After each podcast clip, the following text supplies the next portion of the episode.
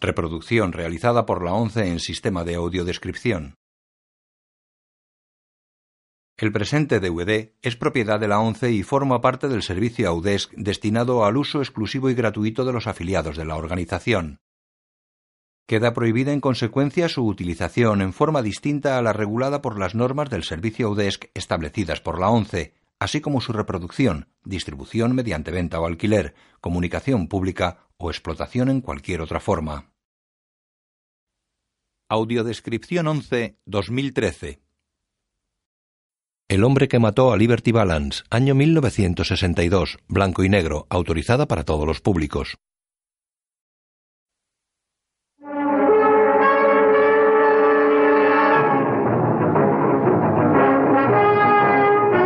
John Wayne James Stewart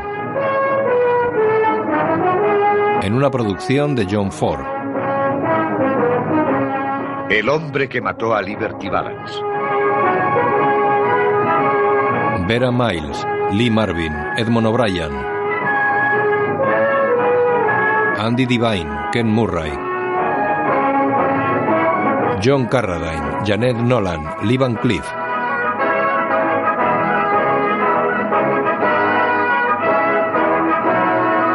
Director de fotografía William H. Clothier.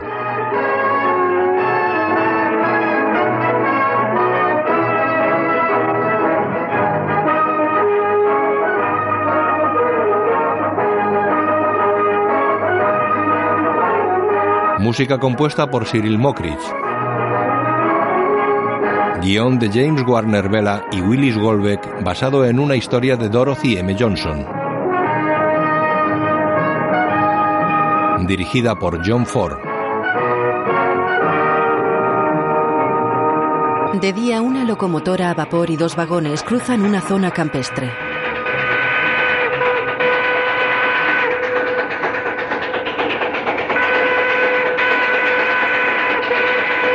Un grueso anciano con sombrero y bigote blanco sube al andén en Simbon. Vacía su pipa golpeándola contra la palma de la mano y se la guarda en su chaqueta.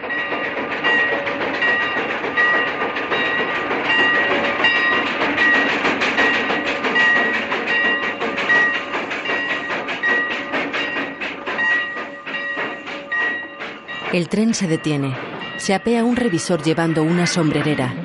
Tras él bajan una mujer madura y un hombre alto y delgado de pelo cano que consulta su reloj de bolsillo. Visten de negro y tienen aspecto distinguido. El grueso anciano se descubre. Gracias, Jason. Ha llegado puntual. En efecto. La mujer corre hacia el anciano y lo abraza. Lynn. Lynn Hola, señorita Halley. Hola, comisario. Eh, ¿Qué tal, señor senador? No, no, Ramson, Ramson. Ramson. Eh, me alegro de que haya podido venir. Recibí su telegrama en San Luis. Quiero darle las gracias. Oh, no, mi coche está aquí mismo. Eh, vamos, Oh. déjeme. Jason, dame esa sombrerera. O sea que tú sabías que vendrían. Es la primera vez en tu vida que has sabido guardar un secreto. Chismoso. Dime, ¿quién es ese? Debe ser muy importante para que lo ponga el ¿Que periódico. ¿Quién es? Cabeza de melón. Es el senador Stoddard y su esposa. Lo bastante importante para llenar todo un periódico. El joven corre hacia un teléfono. Hola Lidia, soy Charlie Astro. Urgente, escucha. Llama al despacho y dile al editor que el senador Stoddard y su esposa acaban de bajar del tren. Eso mismo, gracias, cariño. Eh, Asbro, que eso vale un níquel. Cárgalo a la cuenta del Simbon Star. Halley y Ramson caminan del brazo hacia un carruaje. Ella sube. Lynn entrega la sombrerera a la mujer y se sienta a su lado. El senador Stoddard está interpretado por James Stewart. Oiga, senador. Eh, Senador Stoddard, por favor, ¿puede concederme una entrevista, algo exclusivo para el periódico? Symbol Star. Eh, bien, hijo, yo... Eh, Está bien, voy a concederte una entrevista, pero solo por una razón. Esta razón. Datton Peabody, fundador, editor, redactor jefe del Symbol Star, me despidió en cierta ocasión. Pues mi editor me despedirá ahora si no consigo esta entrevista. ¿Es cierto, senador, que piensa usted... Ahí viene ya. Se acerca un hombre abotonándose la americana. Senador Stoddard, esto sí que es una sorpresa y un honor, señor. Me llamo Maxwell Scott, redactor del Star. ¿Cómo está usted, señor Scott? Le presento a la señora Stoddard. Es un placer, señora.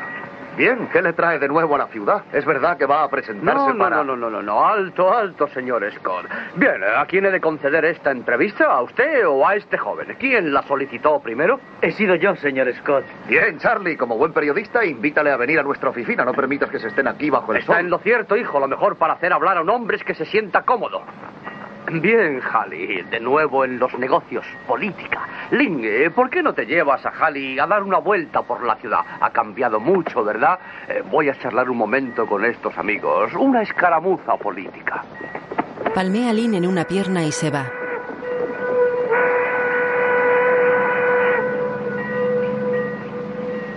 Veo que no luce ya la estrella. Oh, señorita Halley, no me han elegido comisario mayor hace una eternidad. Eh, creo que el único de los viejos tiempos que sigue trabajando de firme entre nosotros es el senador. Ella sonríe. Esta ciudad ha cambiado mucho. Iglesias, escuelas, comercios. Todo esto es el resultado del tren. El desierto continúa siendo lo mismo. Los cactus están en flor.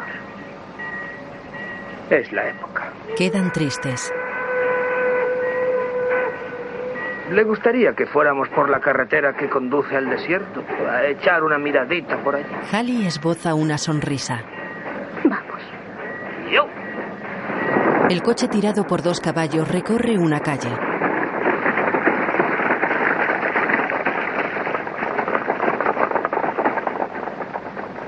Circulan por el campo.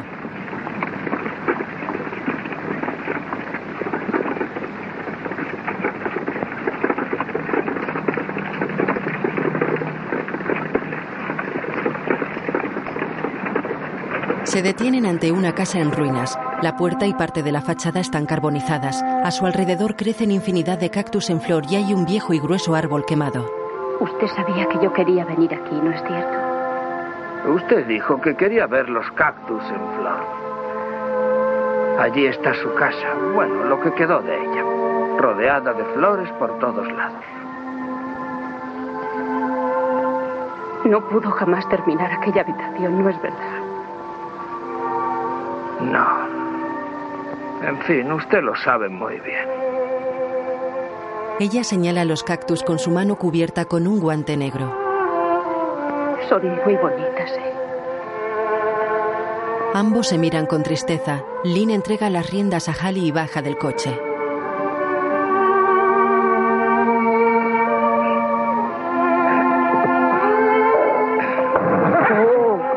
Ella coloca la sombrerera en el asiento. Lynn se acerca a los cactus en flor.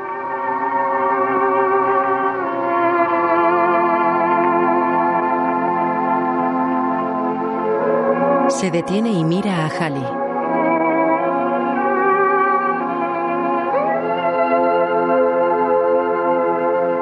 En la redacción del periódico. Eh, bien, caballeros, me prometí a mí mismo en este viaje no hablar de política. Y miren ustedes por dónde es lo único que he hecho hasta ahora.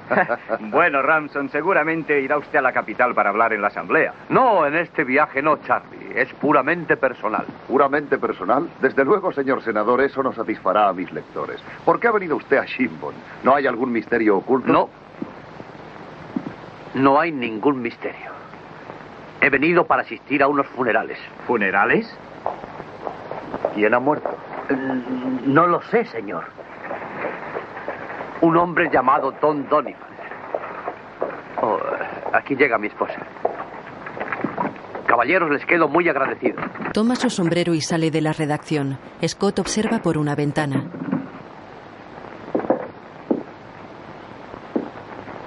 Tom Donovan. Coge su sombrero e indica a los demás que lo sigan. Un hombre mayor sale de una casa con una escoba y un cubo de madera que vacía en un tonel.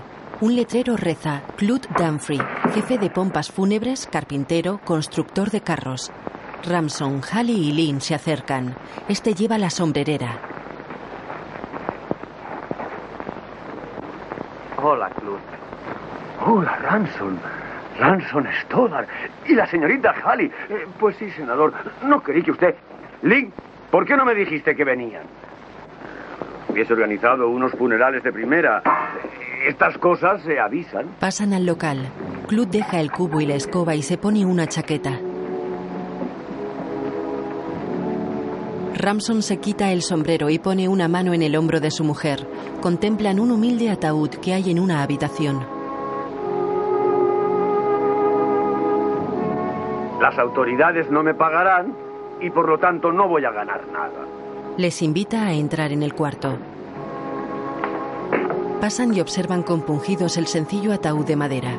En una esquina, un anciano de color está sentado en un banco. Se miran.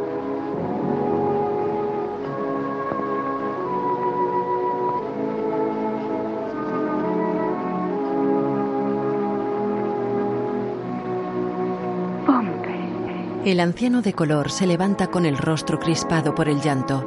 Estruja su sombrero. Halley va hacia él y le toma una mano. Señorita Hall. Pompey, lo siento. Se sientan en el banco. Él permanece cabizbajo.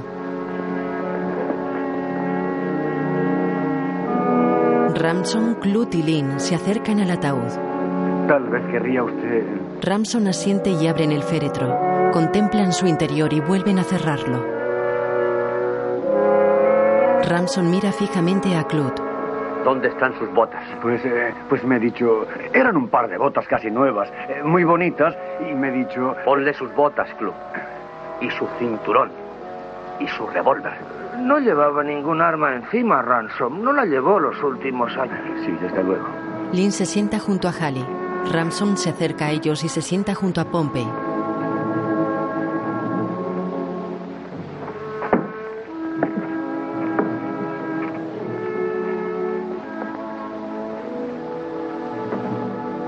Estrecha el brazo del anciano negro. Todos están cariacontecidos. Lynn llora. Scott y los otros dos periodistas entran en la habitación. Senador, no quisiera inmiscuirme, pero un senador de los Estados Unidos es noticia.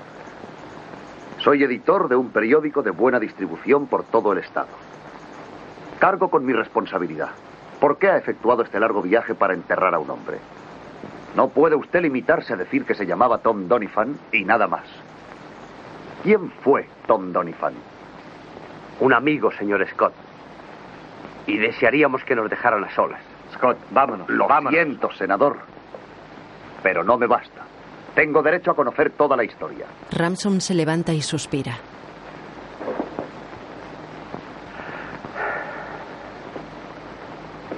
Mira a su mujer, que asiente levemente. Creo que está usted en su derecho. Se acerca a ellos.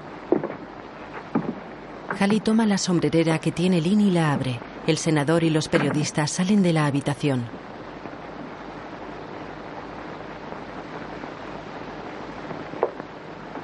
Desde luego esta historia no me concierne solamente a mí. El viejo Pompey y Lynn forman parte también de la misma. Pero creo que solo yo puedo contarla de principio al fin. He leído los archivos del periódico y puedo asegurarle que no mencionan para nada. a Es usted muy joven aún. Eh, Sí, es muy joven. Usted solo conoce la ciudad desde que la cruzó el tren. Era muy diferente entonces. Muy diferente, señor Scott. Muy diferente. La primera vez que llegué a Simbón fue en una diligencia. Algo muy parecido a esto. Una vieja diligencia. En fin, Abre y cierra la puerta. podría ser la misma.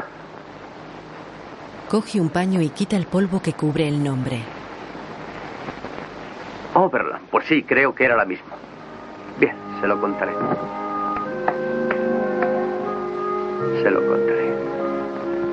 Hace muchos años me licencié en Derecho. Con la maleta llena de libros, el reloj de oro de mi padre y 14 dólares y 80 centavos en efectivo, De noche una diligencia avanza por el bosque. había tomado al pie de la letra el consejo de Horace Greeley. Vete al oeste, muchacho, al oeste. En busca de fama y fortuna y también de aventuras. Un embozado que viste gabardina intercepta la diligencia. Alto. El dinero.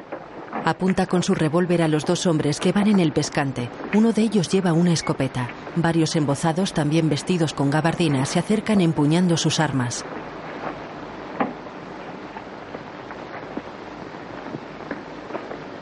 Escopeta, entrega tus cartuchos. El escolta abre su escopeta, deja caer los cartuchos y la tira. Baja la caja del dinero. ¡Vamos! Que salgan todos los pasajeros. El hombre tira la caja al suelo. Dos bandidos la cogen, se alejan unos metros y disparan al candado de la caja.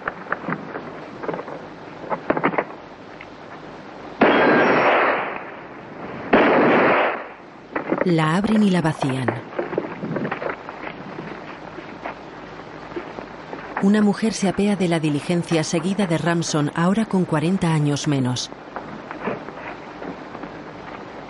No dan la impresión de tener dinero. De todos modos, aligeran los de sus carteras. Un bandido coge el reloj de Ramson y el bolso de la mujer.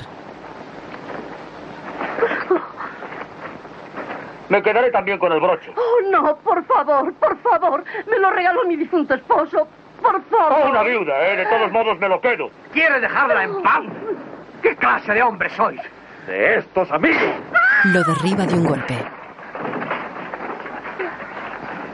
¿Y tú qué clase de hombre eres? Dime. Ramson se levanta. Soy, soy abogado. Y he obtenido autorización para actuar en este territorio. Ahora los tiene bajo la amenaza de sus armas, pero yo haré que vaya a la cárcel por esto. ¿A la cárcel? Lo golpea en la frente con el mango de su látigo. ¡Que se vayan de aquí! ¡Basta ya! ¡Subid a la diligencia! ¡No matará usted! ¡Vamos, rápido! ¡Usted también! ¡Suélteme! ¡Vamos, vamos, dentro ya! ¡Ir ahí fuera! Le mandaremos flores. Chico, desengancha los caballos delanteros. Los bandidos obedecen. Ramson les mira desde el suelo.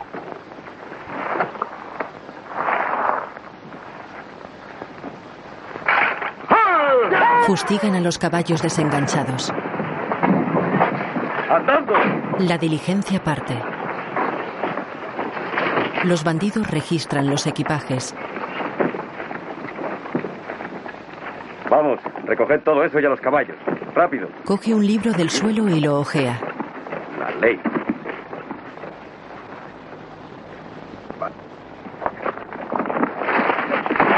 Arranca varias hojas y tira el libro. Ve a Ramson en el suelo. Se acerca a él con las páginas arrancadas en una mano y el látigo en la otra.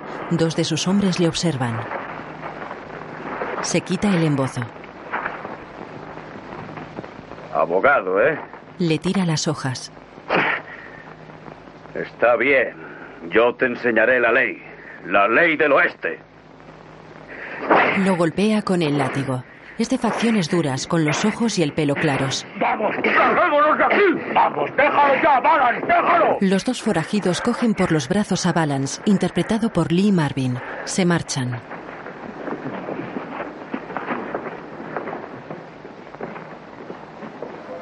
En un pueblo un jinete precede a un carro tirado por dos caballos y conducido por un hombre negro. Otros dos caballos van atados a la parte trasera del carro. Pasan ante un salón que tiene las luces apagadas y frente a una cantina en la que hay varios mexicanos. El cantinero sale al porche.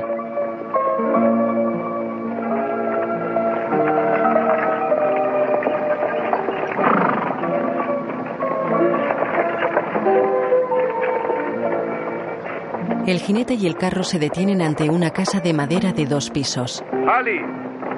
¡Ali! ¡Despierta, muchacha! Una ventana se ilumina en el piso de arriba. Se asoma una mujer con un quinqué en la mano. Don Donifan, son las cinco y media de la mañana. ¿Qué te ocurre? Traemos a un hombre herido y que morirá si no le atiendes. Por lo que parece, está muy grave. Se retira de la ventana, sale de la casa y baja unas escaleras. Es una joven con el cabello rubio recogido en dos trenzas. Es el hombre del asalto a la diligencia. El mismo. El negro la saluda quitándose el sombrero. ¿Cómo lo sabías tú? La diligencia se detuvo aquí para informar al comisario. ¿Lynn Keppeljar? Pero no os quedéis ahí parados. Entradlo de una vez. Vamos. Creo que tú solo no podrás. Yo- Anda, súbelo, Pompey. El negro coge a Ramson en brazos. Halley abre la puerta del piso bajo y alumbra con el quinqué.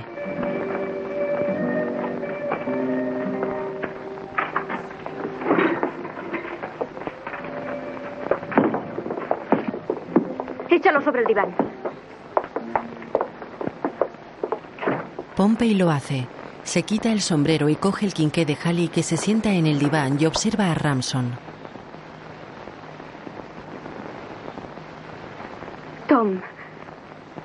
Está muy mal herido. Ramson abre los ojos. Tiene heridas sangrantes en la cara.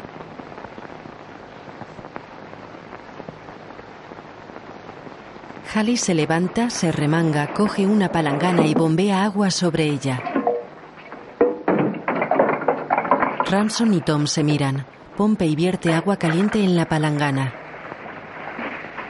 Gracias, Pompey. Halley se sienta junto a Ramson y le limpia las heridas. Pobre hombre. Medio le han matado a latigazos. Y todo por intentar proteger a una mujer. ¿También sabes eso? Nos lo contó el cochero de la diligencia. ¿Sabes, Pompey? Al parecer se trata de un caballero audaz y valiente. Entra una pareja de mediana edad. Él es menudo y lleva bigote. Halley, nosotros. Trae unas vendas. Pero. Yo cuidaré de él, no te preocupes. Tom limpia las heridas de Ramson con un paño. Es alto y corpulento. Está interpretado por John Wayne. Pues sí. Amigo, vas a necesitar unos cuantos puntos. Pompey, ve en busca del doctor Willoughby. Si no está borracho, que venga enseguida. Pompey deja el quinqué y se va. La mujer ve el rostro de Ramson. La pareja se acerca. Nora, perdona que te haya invadido la casa a estas horas. Pobre Se hombre. ha metido en un lío.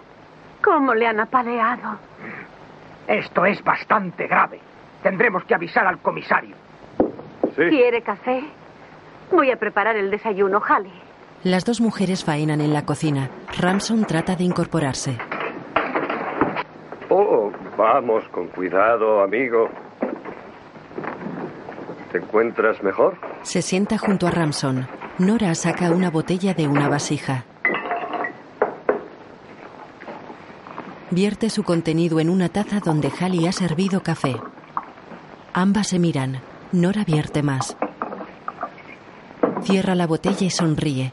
Halley echa un poco más de café. Beba esto. Le dará ánimos. Se sienta junto a Ramson. Él coge la taza con ambas manos y bebe ayudado por Nora. Paladea y la mira.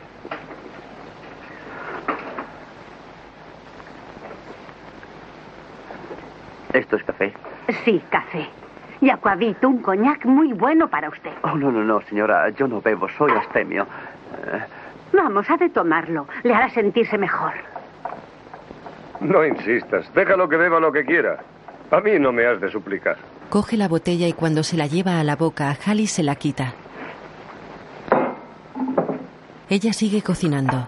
Tom se pone un cigarrillo en los labios. ¿Se puede fumar aquí? Desde luego puedes fumar. Enciende el cigarrillo con el quinqué. Observa a Ramson que sigue bebiendo. Él deja el quinqué sobre la mesa.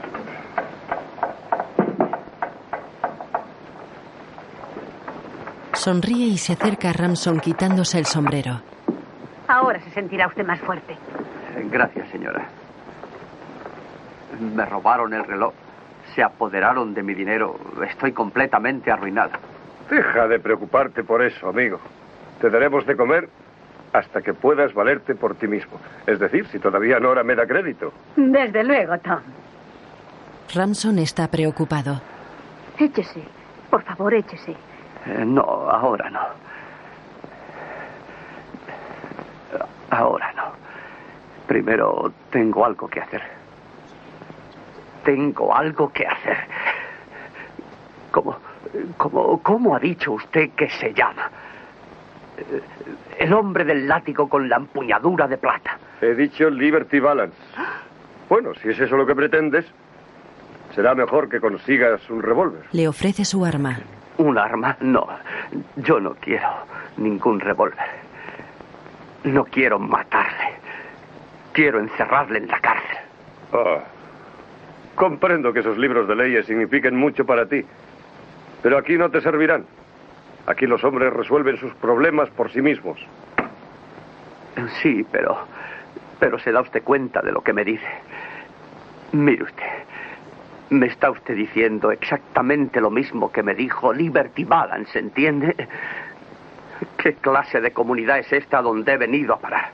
Todos ustedes parecen conocer a ese individuo, a ese Liberty Balance, un ladrón a mano armada.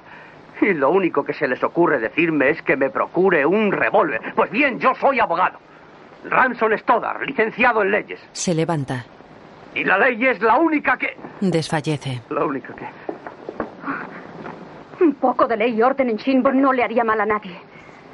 Está bien, Halley. Tom se quema con la cafetera. Nora le sirve una taza. Corre allí, corre allá. Arresta a ese hombre, arresta a ese otro. Nadie te deja dormir un solo instante Vale. aquí. Entra Lynn. Acaban de llegar la ley y el orden en persona. Ese hombre está malherido. Oh, oh, no sé por qué me has traído aquí, Peter. ¿Acaso no he estado en pie durante toda la noche por culpa de ese robo? ¿Quién es este? La víctima de la diligencia. Ya decía yo que no tenía que acercarme. Espera un momento, comisario. Escucha, Tom. Si ese hombre ha de presentar una reclamación legal, que me la presente a mí. Lo único que quiere es que metas a Liberty Balance en la cárcel. Sí, a Liberty. ¿Liberty Balance?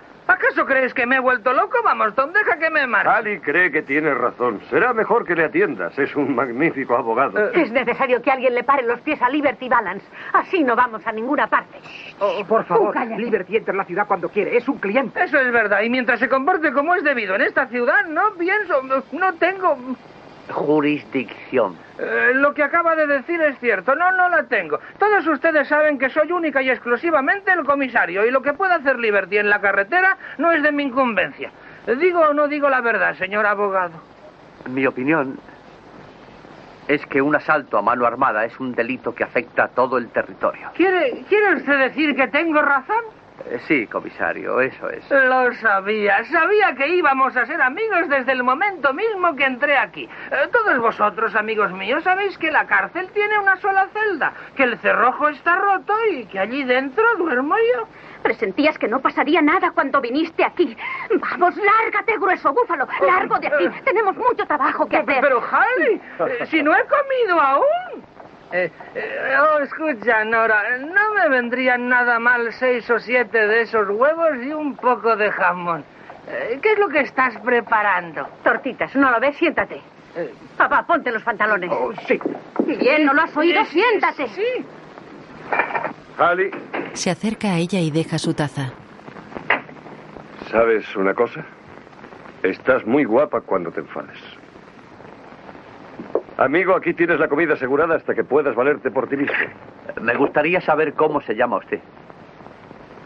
Donifan. Tom Donifan.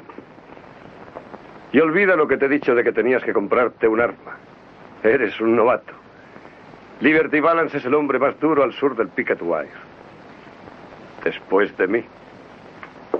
Pasa junto a Lynn, le quita el sombrero y se lo tira al suelo. Cuando el comisario se agacha a por él, Halley lo aleja de un puntapié. Le sirve el desayuno con brusquedad. El salón está lleno de hombres. Casi todos llevan sombrero. Dos músicos ataviados con chaleco y sombrero hongo tocan a dúo piano y banjo. De una pared cuelga la cabeza disecada de un ciervo.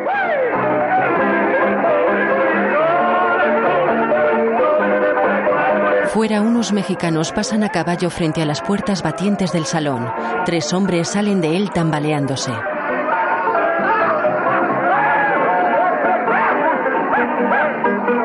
Un cantinero con delantal blanco saca a la fuerza a un hombre y lo arroja a la calle pateándole el trasero. El hombre se levanta y entra en el salón haciendo eses. Dos mexicanos a caballo se detienen ante una casa, desmontan y entran con una joven que está en el porche. Tras los cristales del Simbon Star, un hombre con sombrero de copa bebe de una garrafa que entrega a otro con sombrero hongo. Este apaga el quinqué y salen a la calle. El de sombrero hongo se acerca con sigilo a espaldas de Lynn. Señor, señor Peabody. Buenas noches, comisario. Buenas noches, doctor. Peabody y Lynn ayudan al doctor a subir a una calesa. Gracias. ¿Ya sabe usted que Liberty Balance está en la ciudad esta noche? Yo sería un mal periodista si no supiera lo que es Vox Populi en toda Pues- la ciudad. Pues yo no sé lo que hacer, señor Peabody, lo juro, no sé qué hacer. Pues haga aquello por lo que le pagan, échelo. ¿Echar de la ciudad a Liberty Balance, yo? Mi consejo a usted como... eh, como- Médico forense. Como su médico de... eh, De cabecera. Es que tome su cena y se vaya a la cama. Yo pagaré la cuenta. Muy buen consejo, comisario, muy buen consejo. La calesa parte y Peabody camina hacia un local llamado El sitio de Peter, comidas caseras. Lynn se esconde. Hola, encanto. Ali, ¿dónde estás? Te espero, querida. Buenas noches. Los sábados por la noche, señor Peabody, será mejor que venga antes de que esos borrachos empiecen a gritar por la calle. Ali, por favor, los cubiertos. ¿Cuántas veces te tengo dicho que el tenedor hay que colocarlo a la izquierda del plato y el cuchillo a la derecha del... ¿Qué es lo que le pasa? ¿Acaso es supersticioso? Bien, ¿qué va a cenar? Pues lo de siempre. Asado, guisantes, patatas y piña. Encárguenos tres fi- filetes, señorita Halley. Bien, Y po- poco de carne con mucho está bien. Enseguida os lo sirvo. Ramson friega en la cocina. Tres asados tal como los desean los muchachos de Rancho Laxi. Y muchos guisantes. Y lo de costumbre para el señor Peabody. Asado, guisantes, patatas. Y grandes cantidades de piña. El día que pida algo diferente a lo acostumbrado nos quedaremos sin respiración. Sonriente, Nora pone un gran chuletón en la sartén.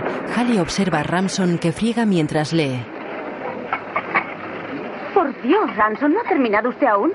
No es de extrañar si siempre piensa en lo mismo. Permítame que le ayude. Halley, eh, ya lo he encontrado. Aquí está, se lo voy a enseñar. No tengo las manos mojadas. Eh, Coja usted el libro. Nora, Peter, vengan y oigan esto. Coge el libro. Halley lo hace. Lee el párrafo donde dice, por la ley de este territorio. Tú, Halley, léelo en voz alta. Tengo a Liberty Balance allí donde le deseaba tener. Exactamente donde yo deseaba. Bien, ¿qué sucede? Vamos, léelo. No puedo. Nora se retira. ¿Cómo? ¿Tú? ¿Por qué no? Pues. Porque nunca he ido a la escuela, ese es el motivo. Vaya. Ramson mira al marido de Nora que baja la cabeza. ¿Quieres decir que no sabes leer? No. No sé leer. Y tampoco sé escribir. Toma, aquí tienes tu libro. Nora, por amor de Dios, la comida del señor Peabody. Ya va, ya va, Halley. Yo, No hay suficientes guisantes. Halley, lo siento. Halley, yo, yo podría enseñarte. ¿Para qué? ¿De qué sirve saber leer y escribir? Fíjate en ti. Con un delantal lavando platos. Sale al comedor con la fuente para Peabody. Estaré al instante con vosotros, muchachos. Supongo que debo estar muy ridículo con esto. No era mi intención ofenderla. Oh, ya le pasará. Además de qué le serviría saber leer y escribir. Halley será una esposa maravillosa para el hombre que se case con ella. Sí, para el hombre que se case con ella. Si Tom Doniphan es inteligente, le planteará la cuestión a Halley antes de que llegue alguien y le eche a perder todos sus planes. Tú cállate. Siéntese y cene antes de que lleguen los borrachos. Aún no he terminado. Siéntese y coma. Ramson coge su libro y se seca las manos con el mandil que lleva puesto. Lynn entra en la cocina por la puerta de servicio. Nora y el cocinero le observan con disgusto. Se asoma al comedor y espía a los comensales. Suspira con alivio y sonríe. ¡Eh! Se acerca a los cocineros. Bien, con qué bistec y patatas, ¿eh? Estoy hambriento. Eh, me estaba preguntando si podría abusar de vuestra hospitalidad. Eh, solo un par de esos bistecs, sin guisantes. Hola, comisario. Es usted el hombre que andaba buscando. No tan alto. Eh, doble de patatas. Un bistec para el comisario. Apunta. Nora traza la cruz 49 en la pizarra del comisario. Comisario, estaba en un error el otro día. Pero he estado leyendo la ley de este territorio y aquí está escrito. Pues bien, voy a presentar la denuncia y a cuidar de todos los detalles legales. Y la verdad es que usted posee jurisdicción, según dice aquí. De forma que la próxima vez que se presente en esta ciudad, usted lo arrestará. Sirven a Lynn. Lo que usted diga, señor Stoddard. Eh, Me voy a dar un millón de risa. ¿Ha dicho usted arrestar a quién ha dicho? A Liberty Balance. ¿Arrestar a Liberty Balance? ¿Ha dicho usted Liberty Balance? Ahora que empezaba a recuperar mi apetito. Con muchos guisantes. Bien. Cuatro filetes para los muchachos de Brofi, con muchos guisantes. Esta noche no han bebido. Ya, que marchen cuatro. Halley y Ranson se miran. Nora se acerca a ella con un plato de comida. Aquí tienes la cena para Ransom. Lleva el plato a la mesa de Lim y Ranson. Este se levanta. Gracias, Halley. Vamos, siéntate. Y deja de comportarte así cuando hables con una muchacha. Perdóname, es un hábito en mí. Ransom, ¿crees. ¿Crees que aunque sea mayor estoy a tiempo para aprender a leer? Pues claro que sí, Halley. No es tan difícil, al contrario, yo digo que es muy fácil. ¿Quieres aprender a leer? Pues yo puedo enseñarte. Una muchacha tan inteligente como tú. Claro que puede aprender a leer. ¿Quieres intentarlo? Es terrible no saber leer. Me sé de memoria la Biblia por habérsela oído al sacerdote, pero sería un gran alivio si yo misma pudiera leer las palabras. Halley, yo te enseñaré y dentro de muy poco tiempo sabrás leer y escribir. Estupendo. Harry, ¿puede servirme otro filete? Otro filete a la cuenta. Halley se aleja sonriendo a Ramson. Él la mira encantado. Tom conduce un carro. A su lado, Pompey lleva un cactus en flor. Se detienen frente a la puerta que da a la cocina. Se apean. Está bien, está bien. En la cocina todos se afanan. Perdón.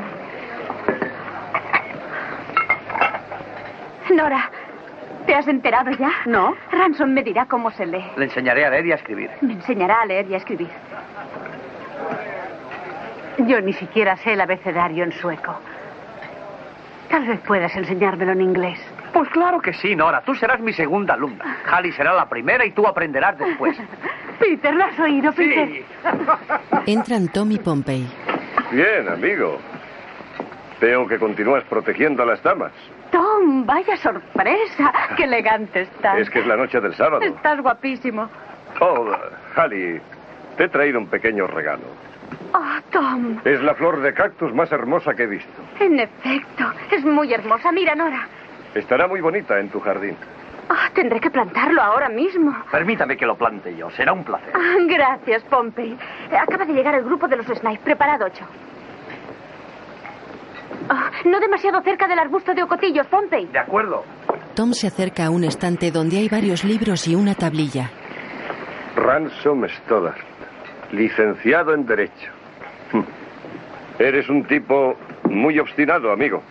¿De veras tienes intención de colgar eso en alguna parte? Para eso lo he pintado. Te voy a dar un buen consejo, amigo. Cuélgalo en una puerta y habrás de defenderlo con un revólver. Y tú no eres el tipo capaz de eso. Date prisa, Halley.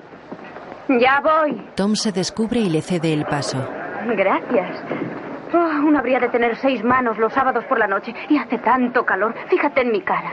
Un poco más de color y estarás tan hermosa como la flor del cactus. Oh, Tom, eres muy galante.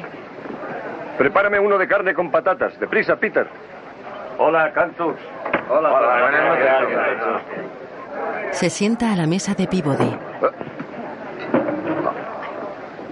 ¿Tiene algo que objetar a mi compañía, señor Peabody? Tratándose de ti, no, hijo. Puedes sentarte. Peabody come mientras Tom observa a los clientes. Supongo que sabrás quién está al otro lado de la calle. Sí, he oído decir que ha hecho anunciar su presencia. No es verdad lo que la gente cuenta de él y de ese asalto a mano armada. Halley atiende una mesa de tres. ¿Y para usted, Cantux? Yo quisiera un fi, fi- fi- Filete. Sí, señora. ¿Muy hecho? Sí, y mu- mucha... mu- mu- Mucha piña. Sí. Está bien. Al instante. Tom contempla a la joven. Una bonita muchacha esa Halley. Muy hermosa. Estoy de acuerdo con usted, amigo. Se lo acabo de decir. ¿Qué? Ya oigo tocar las campanas a boda. ¿Cuándo podré publicar esa noticia? No corra tanto, señor editor.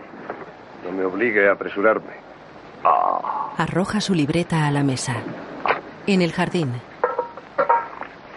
Aquí tiene su flor de cactus. Es realmente preciosa. Ah, gracias, Pompey. Te lo agradezco. Y ahora entra a cenar. Gracias, señorita.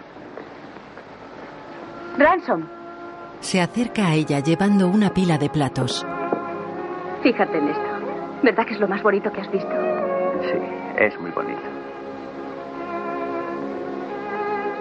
Halley, ¿has visto alguna vez una rosa de verdad? No. Pero la veré algún día si construyen ese dique en el río. Así tendremos mucha agua y toda clase de flores. Ella se acerca a Peter, que le entrega varios platos llenos de comida. Ransom, cuando termines con los platos, ¿ayudarás a Harry a servir las mesas? Claro Papá, ya basta con que lave los platos. ¿Y cuándo se ha visto que un hombre sirva las mesas? No tiene la menor importancia. Será un placer ayudarles. Lo haré muy a gusto. Nora le da un plato. Los sábados tenemos tanto trabajo. Esperaos. No tengáis tanta prisa. Un momento. Liberty Balance entra en el comedor seguido de dos secuaces. Todos los observan. Halley se aleja de ellos limpiándose nerviosa las manos en su delantal. Se detiene y los mira un instante. Los tres la observan con descaro. Liberty se acerca con chulería a la mesa de Calduc, le quita el tenedor de la mano y alza con él su filete.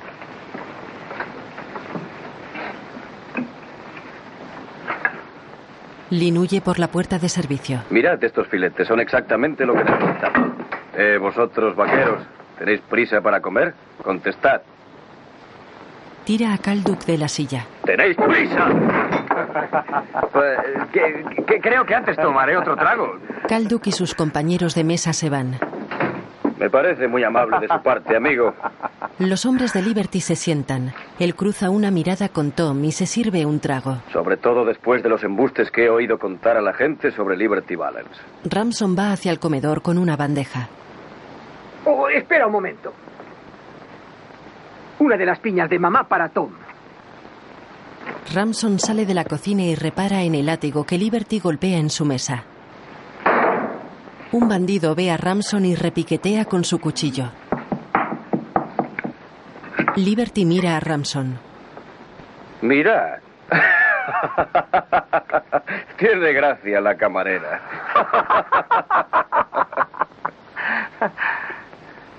Ramson pasa junto a Liberty que lo zancadillea haciéndole caer. Tom se acerca y los forajidos se levantan. Ese es mi bistec, Balance. Tom y Liberty se aguantan la mirada con la mano derecha junto al revólver. Ya le has oído, niño. Vamos, cógelo. Ramson se levanta. ¡No! Ransom, espera. Te lo he dicho a ti, Balance. Vamos, recógelo. Tres contra uno, Donifan. Mi amigo Pompey está en la puerta de la cocina. Liberty gira y ve a Pompey apuntándole con un rifle. Pompey amartilla el arma. Yo lo recogeré, Liberty. Tom patea la cara del bandido cuando se agacha a recogerlo. He dicho que seas tú, Liberty. Tú lo recogerás. Se coloca a un metro de Liberty. ¿Qué sucede? ¿Acaso todo el mundo en esta región está loco por matar? Yo lo recogeré. ¡Tomad! ¡Tomad! ¡Tomad! Ya está recogido. Liberty saca unas monedas del bolsillo de su chaleco y las deja caer. ¿Por qué no encargas otro por mi cuenta y terminamos la fiesta?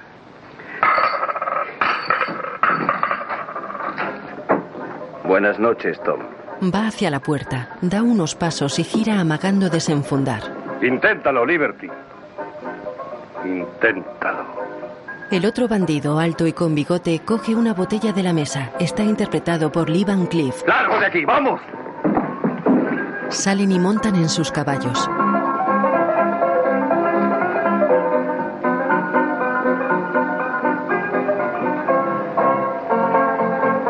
El del bigote mira serio a Liberty con la botella en la mano. Este se la arrebata, le quita el tapón con los dientes y lo escupe. Bebe un trago y lanza la botella contra una ventana de la casa de comidas.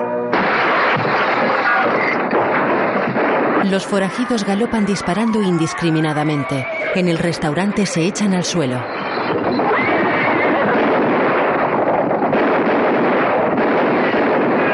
Los clientes se levantan y vuelven a sus mesas. Ramson y Tom son los únicos que se han mantenido de pie. Yo me pregunto lo que les habrá asustado. ¿Sabes qué les ha asustado? La visión de la ley y el orden aquí levantándose de entre la salsa y las patatas. Está bien, está bien, está bien, está bien. Ha sido el rifle el que les ha asustado. El rifle de Pompey. Tu valor, Tom. ¿Qué derecho tenías a interferirte? Fue a mí a quien me hizo caer. Era mi bistec. Y tú lo hubieses matado por ello. O él te hubiese matado a ti. Y todo ello por un miserable bistec. Por esa razón lo he recogido del suelo. Gracias por haberme salvado la vida, amigo. No lo he hecho por ese motivo. No quiero que nadie luche por mí. Entra en la cocina abriendo la puerta de una patada. Deja la bandeja junto al barreño. Todos lo miran.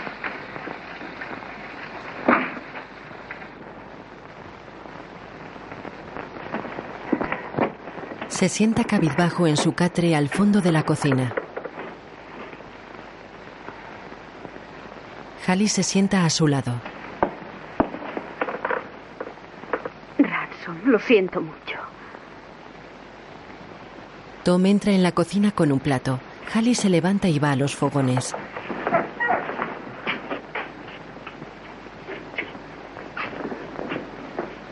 Tom se acerca a Peter.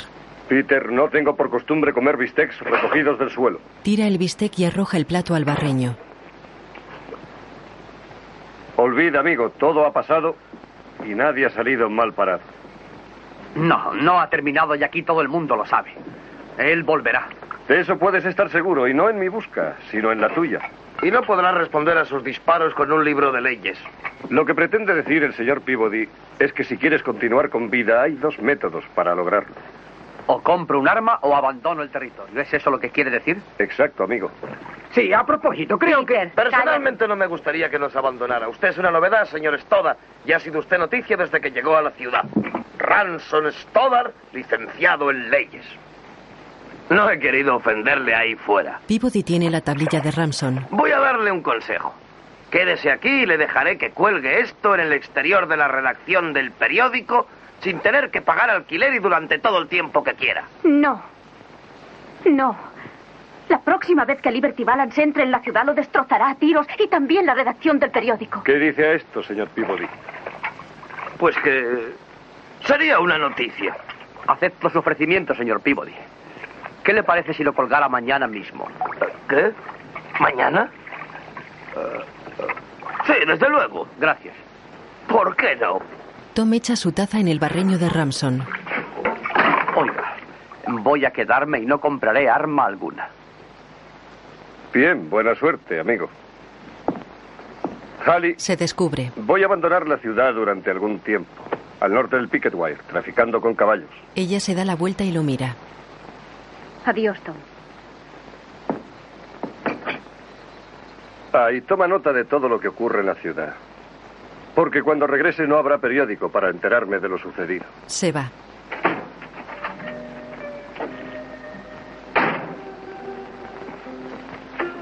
Halley sale y le ve partir desde el umbral.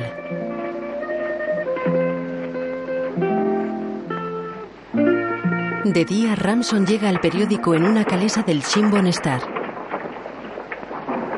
Coge un portafolio y se apea. En la redacción, Peabody bebe de una garrafa que esconde dentro de la estufa. Bien, ¿alguna noticia? Los Hanson han tenido un niño, ocho libras. Ojo, no han sido gemelos. No han sido gemelos. Tenga, he conseguido esta lista de lectores para usted. El año pasado ha habido 37 actas. Y ninguno de ellos ha necesitado a un abogado. 37, ¿eh? Bien, si podemos hacer que voten esos electores, tal vez logremos hacer frente a esos ladrones de ganado del otro lado del río. ¿Eh? Ramson lee un artículo. Los ganaderos luchan por la creación del Estado. Pequeño propietario en peligro. Peabody enciende un cigarro mientras observa a Ramson. Se acerca a él que lo mira, sonríe y sigue leyendo.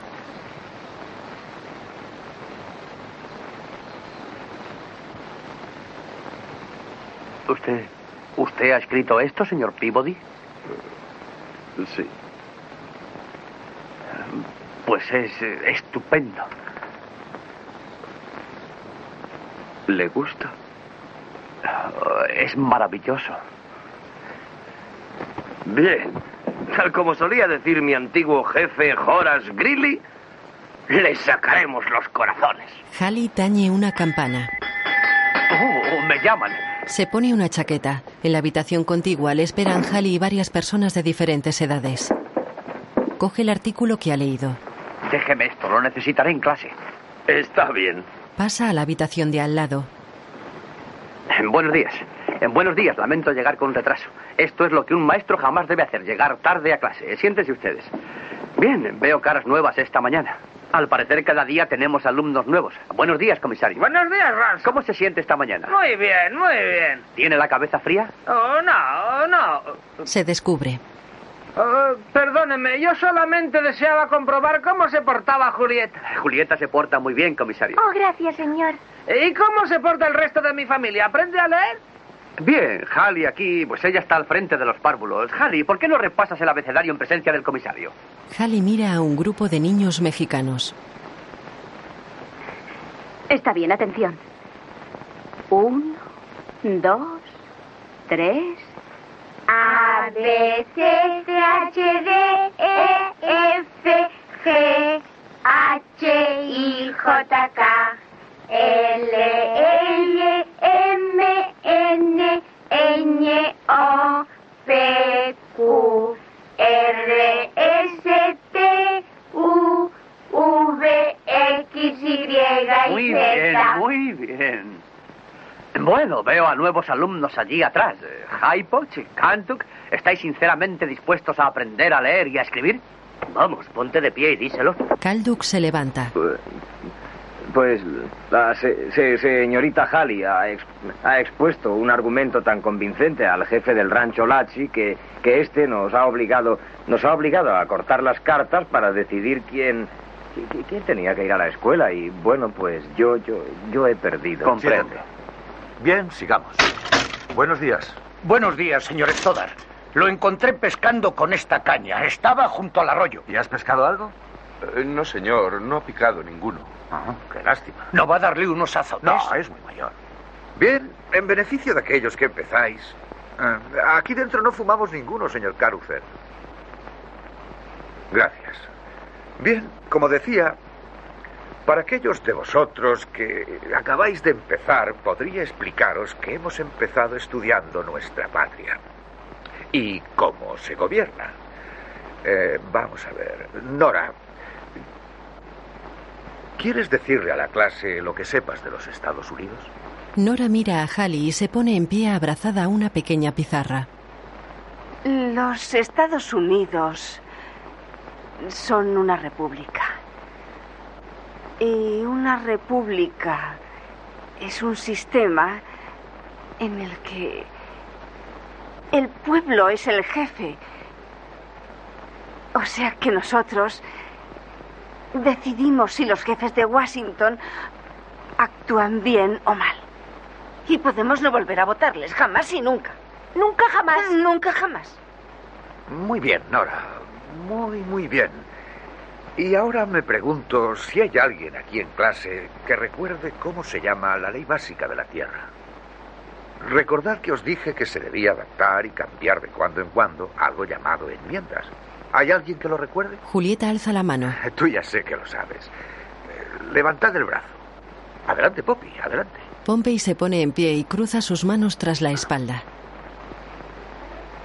Fue proscrita por Thomas Jefferson de Virginia. Fue escrita, Poppy. Eh, Escrita por Thomas Eso es. Jefferson y él la llamó la Constitución. Declaración de Independencia. Eh, Y empezaba con las palabras, eh, consideramos que esta verdad eh, es eh, No le sobres, Charlie. eh, po- por sí misma y que, que Todos los hombres fueron creados iguales. Está bien, Poppy. lo sabía, señor Ransom, pero se me olvidó de repente. Ah, no tiene importancia, la gente olvida esa parte. Muy bien, Poppy. Gracias, señor Ransom. Bien, la ley básica de la Tierra establece que el poder de gobernar procede del electorado, o sea, de los electores. Vosotros sois el pueblo y vosotros ejercitáis ese poder a través del voto. ¿Qué quieres? Con permiso. Lo siento, señor. Ah, eh, bueno, adelante, Halley. Halley se lleva al niño. Bien, aquí tengo lo que considero el mejor libro de texto del mundo. Un artículo honrado y sincero firmado por el señor Peabody, aparecido en el Simon Star. Y al leer todo lo relativo a los ganaderos al norte del río Picklewire, notamos la importancia de nuestro voto. El encabezamiento dice, los ganaderos luchan contra la creación del Estado. Pequeños propietarios en peligro. Y eso demuestra que si los grandes rancheros al norte del río ganan la lucha para mantener esa zona como territorio abierto, todas vuestras granjas y vuestras cosechas de maíz, los pequeños tenderos, así como el futuro de todos vuestros hijos desaparecerán, se perderán para siempre. Y os llaman aquí, en este artículo, os llaman a todos para que os unáis tras un delegado realmente fuerte para que lleve esta lucha hasta el mismo Washington si es necesario. Hola, Tom. Bienvenido. ¿Quieres unirte a nosotros? Vengo en busca de Pompey. He estado ausente durante tres semanas y todavía no hay puestos ni los marcos de las ventanas ni las puertas. ¿Para qué estás perdiendo tiempo aquí? Vuelve a tu trabajo.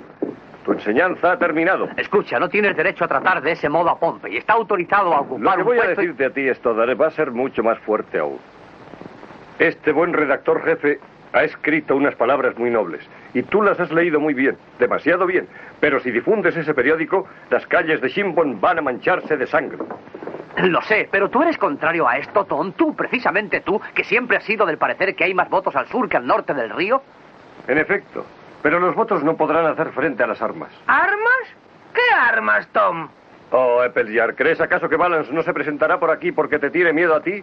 Está reclutando personal armado para los grandes rancheros. Julieta. Sí, papaito. Será mejor que te lleves a los pequeños a casa. Vamos. Vamos. Halley, eh, Halley, yo, yo creo que lo mejor será que des permiso a toda la Dar clase. permiso a toda la clase. Vamos, vamos, que se marchen, por favor. Ha terminado la clase. Hasta mañana. Tú, vete a la tienda. Tom, esto puede ser muy grave. ¿Crees que serán capaces de hacer algo? Ya han empezado. Balance y sus hombres cruzaron ayer el río. Han asesinado al viejo Holiday y a sus hijos. ¿Lo sabes de buena fuente? Sí, lo sé. Trataron de apresarme, para desgracia de uno de ellos. ¿Vas a publicar eso en tu periódico? Es una noticia y yo soy periodista. Imprime eso y te matará tan seguro como que yo estoy aquí. ¿Crees que vendrá aquí, Tom? Sí, vendrán hasta aquí. Mañana o tal vez pasado, según el aguardiente que consuman. Pero amigo, de una cosa puedes estar seguro. El día de las elecciones estarán aquí. Harry, vuelve a donde deberías estar. No quiero que estés en una escuela que puede convertirse en un tiro al blanco. Ahora escúchame a mí, Tom Doniphan. A donde yo vaya y lo que yo haga no es de tu incumbencia. No te pertenezco. Halley, lo repito. Estás mucho más hermosa cuando te enfades. Se va. Tom, espera. Ramson y Halley se quedan solos. La joven recoge unos libros del suelo sin soltar la campana. Él borra una frase escrita en la pizarra. La educación es la base de la ley y el orden. Ransom, después de todo lo que nos has enseñado, ¿cómo puedes pretender ahora que claudiquemos? Ya has oído lo que ha dicho Tom. Cuando amenaza la fuerza, entonces de nada sirven las palabras. Estruja el artículo de Peabody y lo tira. Halley. Halley, corre en busca de Tom y congráciate con él. Lo único que pretende es protegerte. Se va.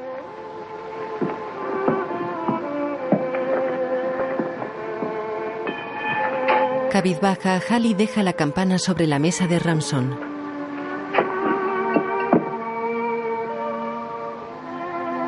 Camina unos pasos observando la habitación. Recoge varios libros del suelo.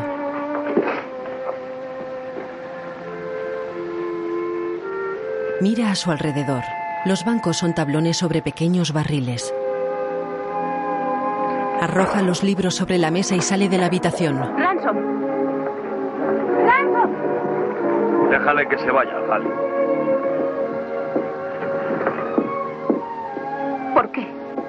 Dónde va? Me parece que tendrá necesidad de entrenarse. ¿Entrenarse? ¿De qué está hablando? Peabody da una calada a su cigarro y mira a Halley. Será mejor que lo sepas. El día en que decidió venir a mi oficina le entregué un viejo revólver. Y desde entonces se ha estado entrenando dos veces a la semana. ¿Quiere decir que piensa enfrentarse a Liberty? ¿A Liberty Balance? ¿Ransom? Es lo que me imagino. No me ha dicho nada, pero se ha estado entrenando. Pero chica, Halley se marcha de la redacción por la habitación que han utilizado como clase y que conduce a otra calle. Mira a ambos lados. ¡Tom! ¡Tom Doniphan! Ransom va en calesa por una llanura desértica. Tom cabalga tras él. ¿a dónde Ransom aminora. Tom sujeta el bocado del caballo que tira de la calesa.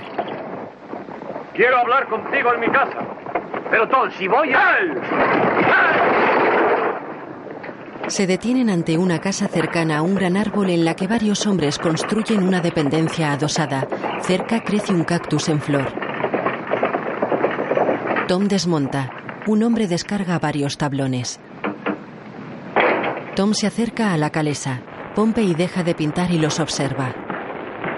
Baja, amigo. Y echa una mirada. Ransom se apea y mira la casa. Bueno, Tom, es muy bonita. Pero ¿para qué me ha hecho venir? Para decirte que Halley me pertenece. He hecho construir esta habitación y un porche nuevo para cuando nos casemos. Me alegro, Tom. Además, todo el mundo lo considera cosa hecha. Todo el mundo menos Halley. Y tal vez tú. Eso es una repugnante mentira. Entonces, ¿por qué ha venido a verme muerta de miedo? Porque teme que te maten cuando te enfrentes con Liberty Balance. Yo nunca le he hablado de eso. Pues Peabody sí. Creo que estás haciéndote el fanfarrón. Yo no trato de engañar a nadie. Tom se aleja. Espera un momento, Tom, que... Pompey, trae dos o tres de esos botes de pintura. Pompey obedece y sigue a Tom que también ha cogido un bote de pintura. Pero... Tienes un arma, ¿verdad? Sí, tengo Tráela. un... Coge un revólver de la calesa. Tom se lo quita. Lo observa y se lo devuelve. Vamos. Ramson lo sigue. Pompey se queda junto a la calesa. Tom lanza el bote a lo lejos. Anda, fusilero. Dispara contra el bote. Está muy lejos. Apunta. Novato. Se lo quita. Ah, sí. Primero has de quitarle el seguro. Lo había olvidado. Tom se lo devuelve. Ramson apunta. Falla. Tom le quita el arma. Balancéalo ligeramente en tu mano y no tires del gatillo. Empújalo. Está bien, está bien. No tiene por qué enseñarme. Recupera su arma. Oh. Quita el seguro y apunta con los labios apretados. Falla de nuevo. Pompey, ven para acá. Pompey se acerca con los cubos de pintura. Dame eso. Le coge el arma. Te voy a demostrar lo fácil que es. Toma esos botes. Colócalos sobre esas tres estacas. Ramson coge los cubos que lleva Pompey. ¿Vamos ya? Va hacia las estacas que cercan un corral de caballos. El primero en esa estaca. ¿Aquí? Eso es. Coloca un bote sobre la estaca y va hacia la siguiente. No, ahí no. En la de más abajo. Ramson lo hace. Ahí. Y ahora coloca el último en el centro. Extrañado, Ramson coloca el bote en la estaca que dejó vacía.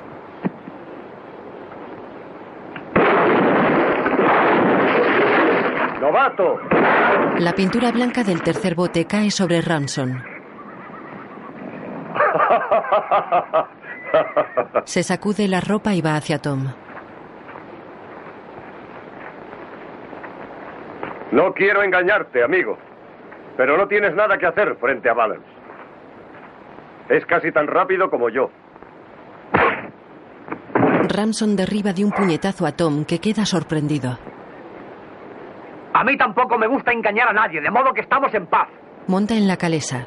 Tom se levanta y recoge la pistola de Ramson. ¡Eh, novato! Te olvidas la escopeta. Se la lanza.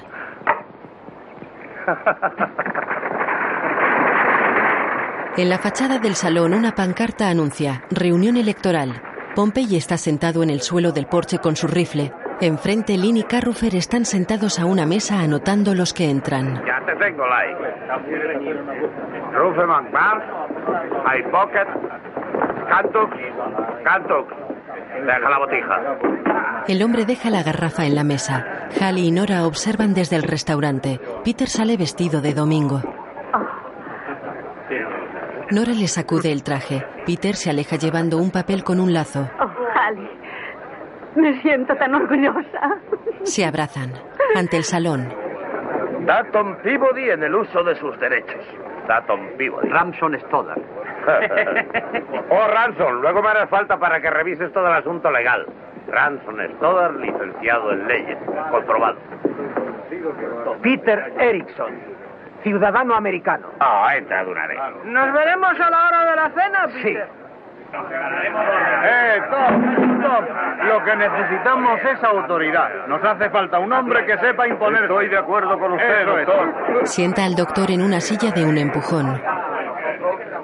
Herbert, eres señor. demasiado joven para votar. Anda, vuelve a la escuela. Baja a Herbert de la barra y se sienta él. El chico sale del abarrotado salón.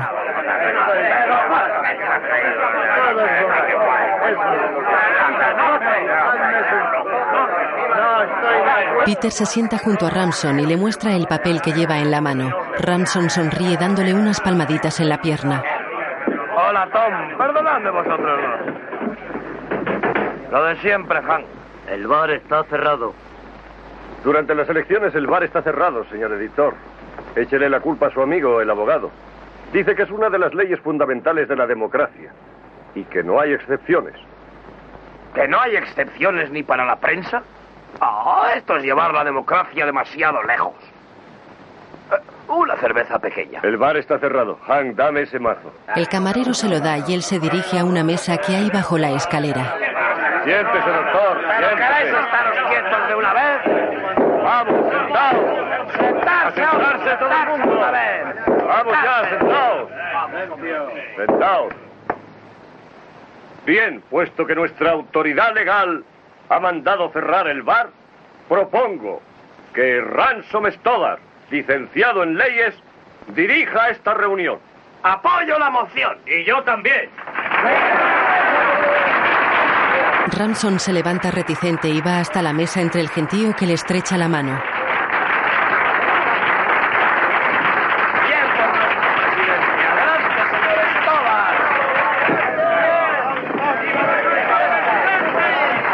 Toma eso para persuadirles, amigo. Ramson coge el mazo. Está bien, está bien, está bien, está bien. Si esto es lo que queréis todos vosotros, yo os puedo enseñar cuáles son las reglas. Caballeros, silencio en la sala. Hagan el favor de sentarse. Eh, señor Peabody, ¿quiere usted tomar la reseña de la reunión? Ah, señor Ramson, por favor, hay otros hombres. Mande que me sirvan El un bar trago. está cerrado. Solo una cerveza. El bar está cerrado. Una cerveza no es una bebida alcohólica. Antes de empezar, quisiera ¿Quiere hacer tener la bondad de sentarse, doctor? ¿Tiene usted un lápiz? Sí, aquí tengo mi pluma y mi lápiz, gracias. Se sienta a la mesa. Bien. Todos ustedes, todos ustedes saben por qué estamos aquí. Estamos aquí para elegir dos delegados, puesto que la creciente población al sur del Pickensway nos concede este derecho. Estos dos delegados nos representarán en la convención territorial del Estado. Muy bien, muy bien. Todos ustedes conocen la situación. Los ganaderos quieren que el territorio sea una región abierta. Quieren imponernos sus leyes. Y nosotros, es decir, los que estamos reunidos en esta sala, abogamos por la autoridad del Estado. Queremos autoridad, ya que la autoridad representa la protección de nuestras granjas y de nuestras vallas, y representa también escuelas para nuestros hijos y el progreso en el futuro. Eso es lo que deseamos. ¿Puedo hablar ahora? Por favor. Nosotros, nosotros. Y ahora vamos a proceder al nombramiento. Ya lo saben ustedes, pueden nombrar a cuantos gusten. Y yo, Y con el fin de demostrarles cómo se ha de proceder en estos casos, voy a abandonar mi silla durante un minuto. Es esta una ley parlamentaria, así es lo que debe hacerse. Bien, abandonaré mi silla y haré la primera, sí, la primera proposición. Voto por el hombre, que yo creo que es el único hombre en Shimbón que tiene todas las condiciones necesarias para guiarnos en nuestra lucha. Podría pasarme todo el día hablando de ese hombre, pero sé que todos vosotros podríais hacer lo mismo y no lo creo necesario. Propongo a Tom Don. Tom se acerca a Ramson, le quita el mazo y golpea sin percatarse de que el sombrero de Peabody está sobre la mesa. ¡Vamos! ¡Silencio! ¡Sentaos! No muerdas más el cigarro y prepara el lápiz. Señores, rechazo ese nombramiento. Tom, no puedes rechazarlo. Ha sido elegido Sí por la mayoría. Porque tengo otros planes. Señor abogado, continúe con la reunión, pero sin mí. Le devuelve el mazo. Liberty llega a las puertas del salón con su látigo en la mano. Lynn y Carrufer, que permanecen en su puesto, se levantan. Pompey sigue imperturbable sentado en el suelo. Tú no estás avecindado al sur del río, Balan. Tú no tienes voto aquí. Vivo allí donde cuelgo mi sombrero. Un titular. Dos pequeños campesinos asesinados por Liberty Balance y los ganaderos. Liberty coge el ejemplar del Simbon Star que hay sobre la mesa y entra en el salón, seguido por sus secuaces. ¡Vamos! ¡Dejad de pasar! ¡Apartaos de mi camino! ¡Fuera de aquí! Estruja el periódico. Bien, ¿qué haces ahí tan alto y con esa mirada tan poderosa? Está dirigiendo esta reunión. ¿O no te habías enterado aún? Él dirige todo esto. Propongo a la presidencia al señor Ranson Stoddard como delegado para la convención territorial. Espera un momento. Y yo apoyo la proposición. No solamente porque él conoce las leyes, sino también porque es un buen luchador. Escuchad todos vosotros, granjeros de cabeza dura. Yo voy a ser el delegado que represente la región al sur del río. Balance, tú no vives al sur. Floyd, di lo que te he enseñado. Nombro delegado a Liberty Balance. Apoyo el nombramiento. El delegado ha sido elegido. Espera un momento. Esto no es legal. ¿Verdad, señor abogado? No. Necesitamos dos buenos delegados que nos representen en la capital, Balance. Dos hombres honrados. Y uno de ellos lo tenemos en usted, señor Stoddard. ¿Buscas pelea, Donifan? ¿Quieres ayudarme a encontrarla? Entra Pompey. Amartilla su rifle. Ya has escuchado mi moción. Está bien, anote ese nombre. Liberty Balance, dirección desconocida. Yo tengo derecho a hablar aquí. Hable usted, Hypox. Propongo al señor Peabody. Sabe leer y escribir y dirige un periódico. Sí, y cuando ha bebido es capaz de ablandarle los oídos a una india de ma, ma- ma- ma- ma- ma- madera. Apoyo la moción. Oh, no. No. Se levanta. No puede ser. No. Yo. Yo soy un periodista, no un político. No. Los políticos son los que me dan trabajo. Yo los creo y los derribo. Pero yo no quiero ser uno de ellos. No podría serlo. Me destruiría a mí mismo. El Dadme. bar está cerrado. Buen pueblo de Shimbos. Yo. Yo. Yo soy vuestra conciencia. Yo soy la débil voz que truena por las noches. Vuestro perro guardián que aleja a los lobos. Yo soy. Vuestro. Vuestro padre confesor. Yo soy. Yo soy. Yo. ¿Qué más soy? ¿El borracho de la ciudad? Datton Peabody, anote el nombre. Doy por terminadas las candidaturas. Apoyo la moción. Los que estén a favor digan sí. Bien, y ahora vamos a proceder a la elección. Liberty se acerca a la mesa y alza su látigo. Sois muy valientes cuando estáis juntos. Pero no votéis ahora algo de lo que luego os arrepintáis cuando estéis a solas. Baja el látigo y mira desafiante. Todos aquellos que estén en favor de Ramson Stoddard como delegado, que levanten la mano. Todos los que estén a favor de Liberty Balance, que levanten la mano. Liberty alza de nuevo el látigo. Solo sus secuaces levantan la mano. Azota el suelo con ira. Tom y Liberty se miran fijamente. Todos los que estén a favor de Datton Peabody que levanten la mano. Invito a una cosa. Eso, dame un El bar está cerrado. De acuerdo con el señor Stoddard, el bar está cerrado. ¿Algo más referente a la elección? No, desde el punto de vista legal la elección ha terminado. Entonces el bar está abierto. Se agolpan en la barra. Liberty se acerca a Ramson, que permanece en la mesa junto a Tom. Esta votación no significa nada. Tú no te metas en esto, se ha estado ocultando durante mucho tiempo detrás de ti. Te doy una opción, lavaplatos. O abandonas la ciudad esta noche o quedarás muy solito ahí fuera en la calle. Y procura que no tenga que ir en tu busca. Se va tirando las sillas que encuentra a su paso. Todos observan la partida de Liberty y sus secuaces. Ramson mete un cuaderno en su portafolio. Tom coge el mazo que está sobre la mesa. Bien. Lo ha dicho claramente. Es lástima que no fueras a verme antes con tu revólver.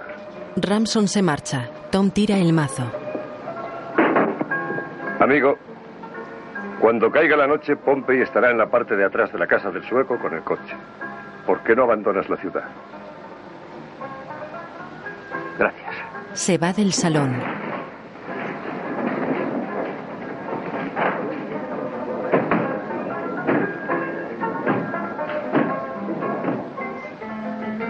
De noche, Peabody trabaja en la redacción alumbrado por un quinqué. Dos mexicanos miran a través del ventanal y pasan de largo.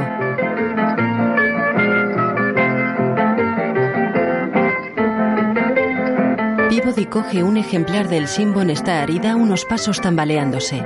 Lo lee con una amplia sonrisa. Liberty Balance derrotado. D-E-R-O-T-A-D-O. Mira a su garrafa. Mi mano inestable me ha traicionado. ¿Qué es lo que ocurre, señor Peabody? La agarra. ¿Tiene usted miedo? ¿Eh? La respuesta es indudablemente sí. Se la lleva a los labios. Está vacía. No queda valor. La deja sobre la mesa. Bien. El valor puede adquirirse en la taberna de enfrente. Pero tenemos crédito. La levanta. ¿Eh? He ahí el dilema. ¿Lo tenemos? Bien. El crédito es barato. Se apoya en la linotipia. Espérame. Viejo criado al servicio de la opinión. Besa la máquina.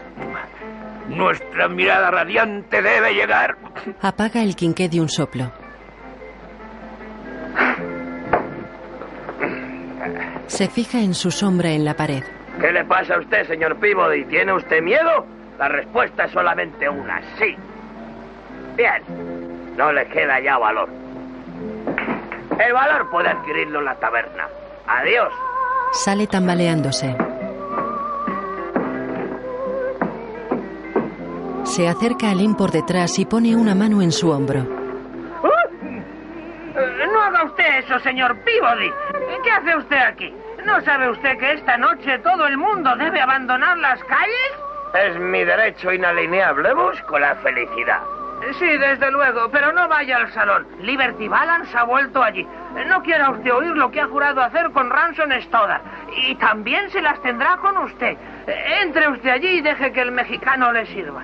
Ah, dudo, dudo mucho que el caballero mexicano quiera concederme crédito. Ah, pues claro que lo hará. Es el tío de mi esposa por su matrimonio. Eh, Pero ¿dirá usted algo bonito sobre mí en su periódico? Mi querido amigo Lynn Appleyard, el indómito comisario del oeste. Tu nombre entrará en la historia al lado del de Buffalo Bill. Entran en la cantina mexicana. En la cocina del restaurante, Ramson friega mientras Nora y Peter guisan. Entra Halley con un plato. El señor Peabody está tan bebido que ha entrado en la taberna del mexicano. Esta noche no viene a cenar aquí. Halley, dilo bien, no vendrá a cenar aquí. No vendrá o no viene. ¿Qué puede importar ya? Sea como sea, no habrá escuela. Si tú te marchas esta noche. Sale con un plato de comida. Entra Pompey por la puerta de servicio. Buenas noches a todos. Señor Ramson, tengo el coche ahí fuera tal como me ha ordenado el señor Tom. Le esperaré por si me necesita usted. Márchate, Ransom. Vete ahora cuando aún puedes hacerlo. Nora y Halley terminarán de lavar los platos. Sí, Ransom. Vete. Por favor, márchate.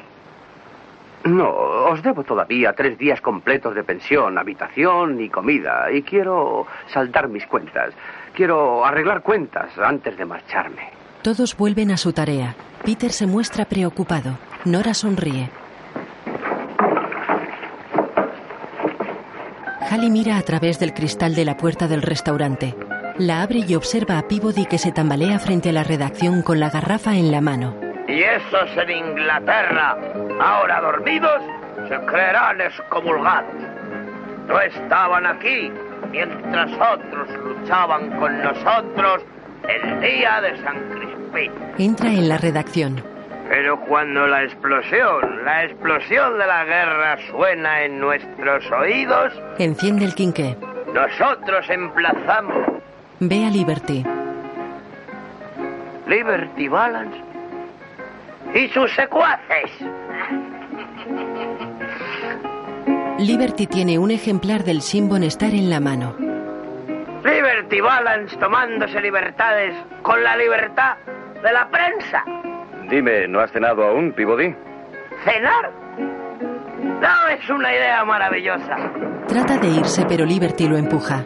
Peabody se lleva la garrafa a los labios y Liberty se la quita dándosela a Roy que la estrella contra la prensa. Liberty estruje el periódico. Bien, puedes empezar por comer esto. Es una broma de mal gusto. ¡Cómelo! ¡Cómelo! Roy da una palmada. ¡Cómelo! ¡Cómelo! ¡Cómelo! Lo abocetea y lo lanza contra sus secuaces.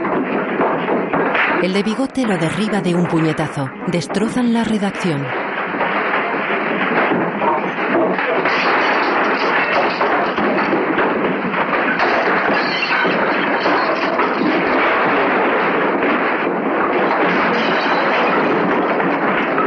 Liberty coge a Peabody del suelo y lo echa sobre un catre.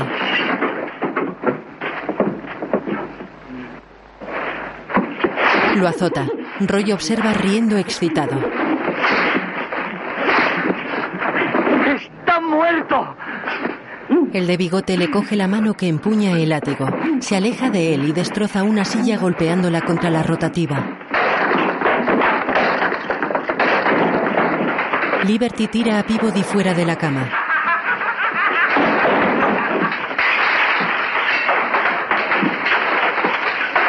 Le cubre el rostro con un periódico y lanza una silla contra la ventana.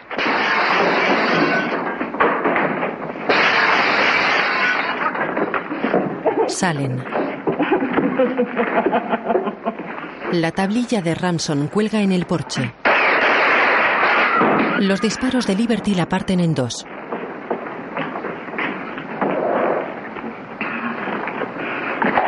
Enfunda su revólver y se aleja caminando despacio. Sus secuaces van tras él. Ramson sale de la casa de comidas y se dirige a la redacción. Mira su tablilla rota y entra. Alza el quinqué de la mesa y ve a Peabody. Deja el quinqué y se agacha junto a él. Quita el periódico del rostro ensangrentado del periodista.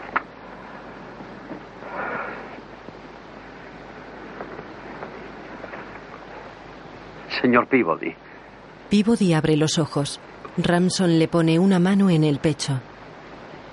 Ramson, Peabody acerca su mano a la de Ramson. Ramson, todos. Ramson la toma entre las suyas. Aprieta los labios mirando a Peabody.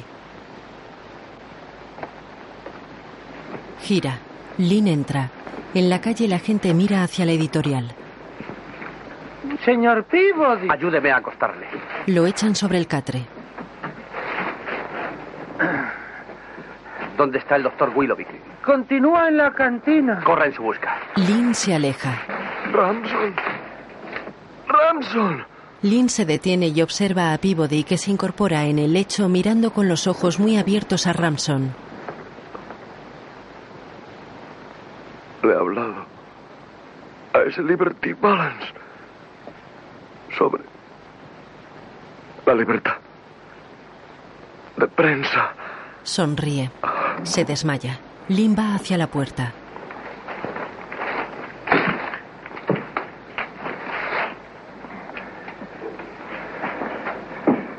Comisario. Lynn gira y lo mira desde el umbral. Ransom se levanta. Camina hacia la puerta. Se cruza con Lynn sin mirarle y sale a la calle. Este le sigue. Comisario, Tiene la mirada clavada al frente. Lynn está a su espalda. dígale a Liberty Balance que le espero aquí fuera. Se va.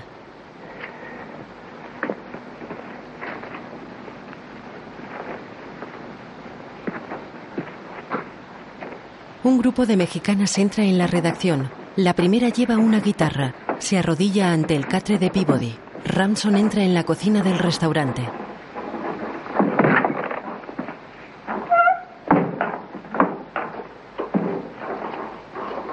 Se arrodilla junto a su catre y saca una bolsa que hay debajo. Busca en su interior y extrae un revólver. Hallie, Nora y Peter observan con atención. Se levanta y se marcha. Hallie sale corriendo por la puerta de servicio.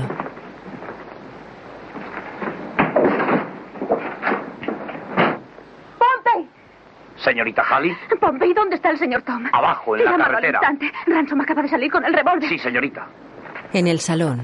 Ya habrán ustedes oído hablar de Gettysburg. 240 Doctor, el señor Peabody está gravemente herido y le necesita urgentemente en su oficina. ¿Qué ocurre, señor comisario? ¿Acaso ha sufrido un accidente? De modo que se trata de eso. Otro de sus accidentes, ¿eh, Balance? Espero que llegue el día en que sea usted quien me mande llamar. Le pago por adelantado. El doctor tira la moneda que le ha lanzado Liberty, quien juega a las cartas sentado a una mesa. Diez dólares. Liberty, ¿acaso no considera suficiente lo que le ha hecho al señor Peabody? ¿No es suficiente el qué, señor comisario?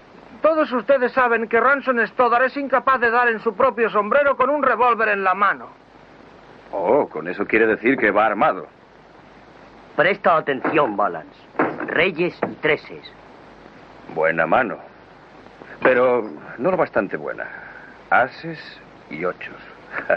Gracias. No lo olvide, Balan. Si le mata será asesinato. Liberty recoge sus ganancias, guarda una parte en el chaleco, mete el resto en el sombrero y se dirige a la barra mientras se lo pone. Bebe un vaso de un trago, deja el vaso sobre la barra y se sirve otra copa. En la calle, Ramson amartilla su revólver y camina despacio hacia la redacción. Camina por la solitaria calle mirando al salón que está a unos 40 metros. Al llegar a la redacción mira por la ventana destrozada. Dentro el doctor se lava las manos en una palangana que sostiene una mujer mientras otra alumbra con el quinqué. Fuera Ramson contrae los labios. Camina hacia el salón. Se detiene ante su tablilla partida, colgada en el porche y la arranca. La observa cabizbajo. La tira. Alza la cabeza y sigue su camino. Caramba, señor profesor, creía que había abandonado usted la ciudad. ¿Qué hace usted por aquí? Esperando a Liberty Balance. ¿Por qué no sale? Pues eso no es de nuestra incumbencia. En el salón, Liberty deja su vaso en la barra. Todos vosotros habéis oído decir que va armado. Yo no he dicho eso. No será asesinato, señor comisario. Se trata de un caso de evidente defensa.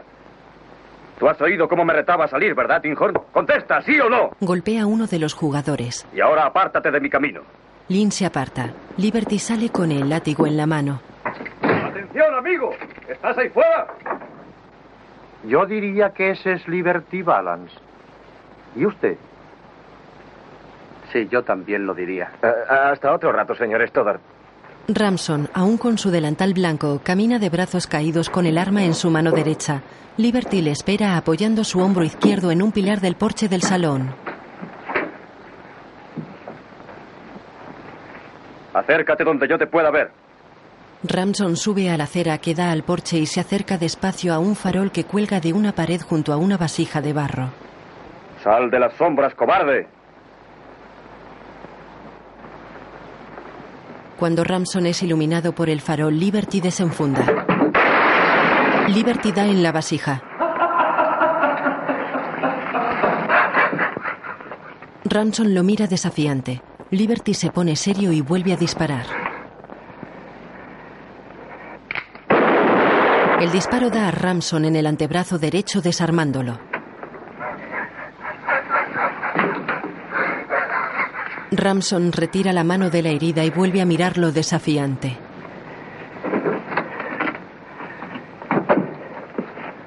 Baja la acera trastabillándose.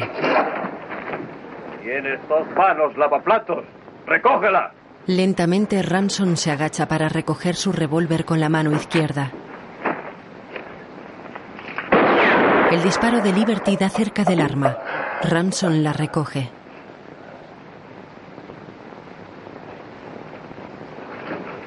Sube a la acera tropezando.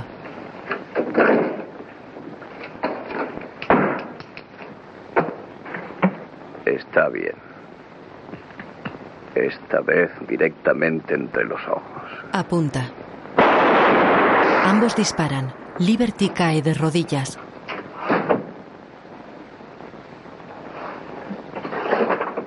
Se pone en pie tambaleante y cae en la calle frente al salón.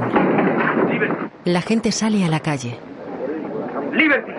¡Liberty! Rodean el cuerpo de Liberty. Ramson se aleja tapándose la herida con la mano izquierda que todavía sujeta el revólver. Lynn le observa.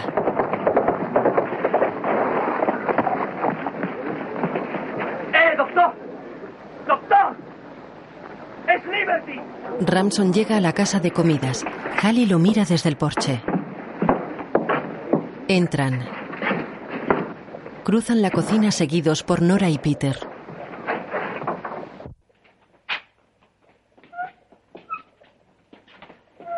Se sienta en su catre.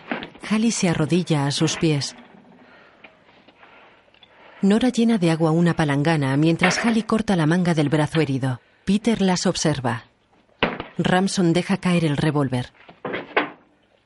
Nora coge la palangana y le limpia la herida. Afuera la multitud rodea el cuerpo de Liberty. ¡Es Liberty! ¡Está herido! ¡Es Liberty! El doctor se abre paso entre el gentío con un puro en la boca. Whisky, rápido. Venga. El mexicano le da una botella. El doctor bebe un largo trago. Devuelve la botella al mexicano. Se limpia los labios con el dorso de la mano y mueve el cuerpo de Liberty con el pie. Muerto. Se aleja. En la cocina, Halley limpia la herida de Ransom con un paño. Nora coge un cuchillo y unos trapos. Hace una seña con la cabeza a Peter para que se aproxime. Halley mira apenada a Ramson mientras le limpia la herida. Nora y Peter rasgan los trapos en tiras. Nora se acerca a la pareja con una tira. Halley venda con ella el antebrazo de Ramson, que hace una mueca de dolor. Ella lo mira preocupada.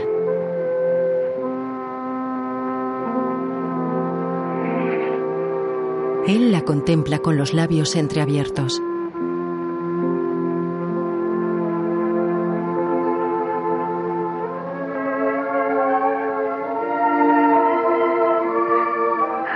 Ransom.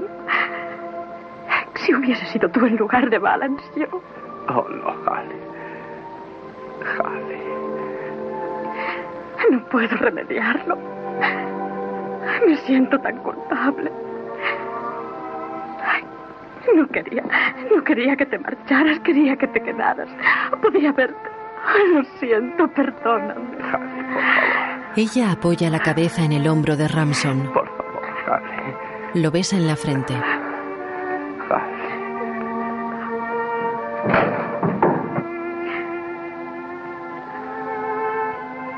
Tom los observa desde la puerta.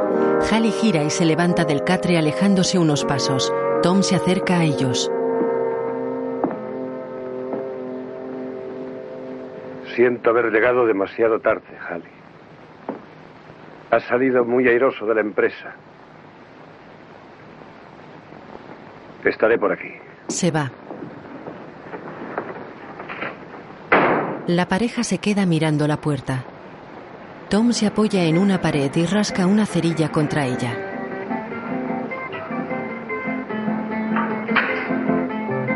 Enciende un cigarrillo, sopla la cerilla y la tira.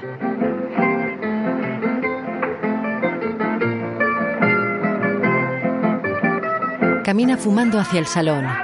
Caldu, Haibok y otro hombre cargan en un carro el cadáver de Liberty.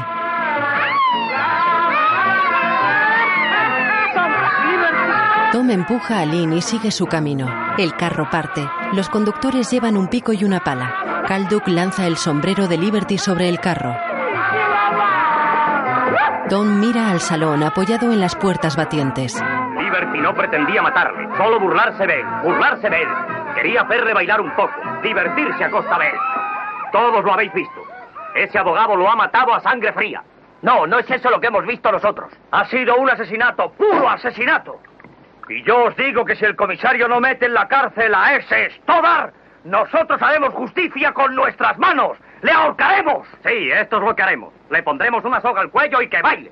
¿Acaso un hombre no puede tomarse una copa en paz en esta ciudad? Tira a Roy contra las puertas haciéndole rodar por la calle.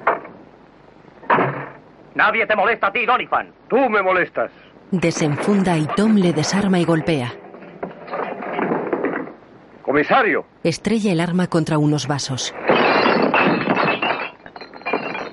¿Para qué te pagan? Saca esta basura de aquí. Ya habéis oído. Canto que Hypox os dejo para sacar esta basura de aquí. De- de- deme, deme, deme eso, eso, eh, eso es. Hans entrega un mazo a Kalduk. Tom se sirve su tercera copa. Diles a esos rancheros al norte del Picketway que os han contratado que yo, Lynn Eppeljan, os he echado de la ciudad. Y lo volveré a hacer si os volvéis a presentar por aquí. Las puertas le golpean en la espalda asustándole. Entra Pompey. Escucha, Pompey, sabes muy bien que... ¿Quién ha dicho que no puede? Sírvete una copa, Pompey. Usted sabe que no bebo, señor Tom. He dicho que tomes una copa. No, señor. Tenemos una yegua a punto de parir. Vámonos a casa. A casa. Tom sigue bebiendo. Al dulce hogar. Tienes razón, Pompey. Tenemos mucho que hacer en casa. Tira unas monedas sobre la barra. Vamos, ¿para qué os pagan, muchachos? ¡Tocad! ¡Divertíos! ¡Cantad! Lanza monedas a los músicos y bebe a morro. Empuja a Lynn que intenta quitarle la botella y sale tambaleándose seguido de Pompey. Tom lleva las riendas del carro. Pompey va en la parte de atrás.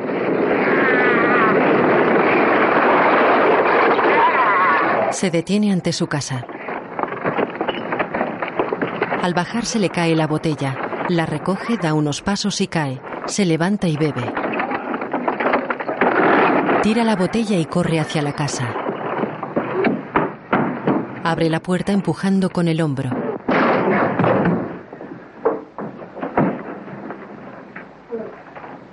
Enciende una cerilla y tira el tubo de un quinqué. Lo prende y da unos pasos vacilantes con él en la mano.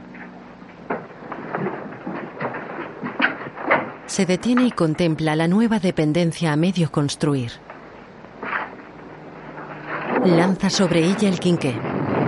Vuelve a la sala y se derrumba en una butaca mientras las llamas se propagan con rapidez.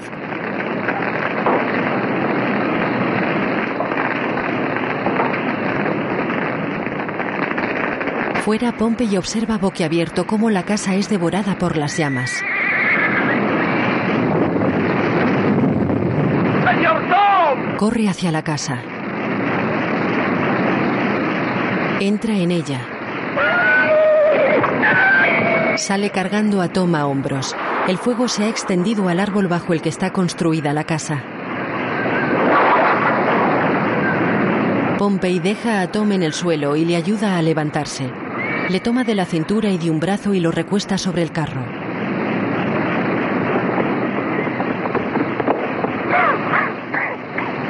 Los caballos, Pompey. Los caballos.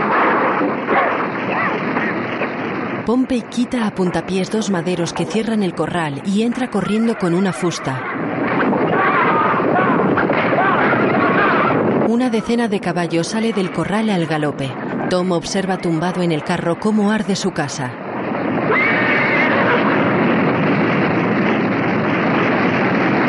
De día la multitud se agolpa a las puertas de un edificio sobre las que hay una pancarta que reza Bienvenido a Capital City.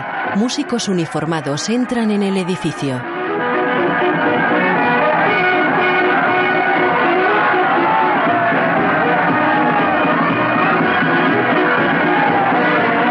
El doctor, Herbert, Ramson, Peabody y Carrufer se apean de una diligencia. Lynn ayuda a Ramson que lleva el brazo en cabestrillo.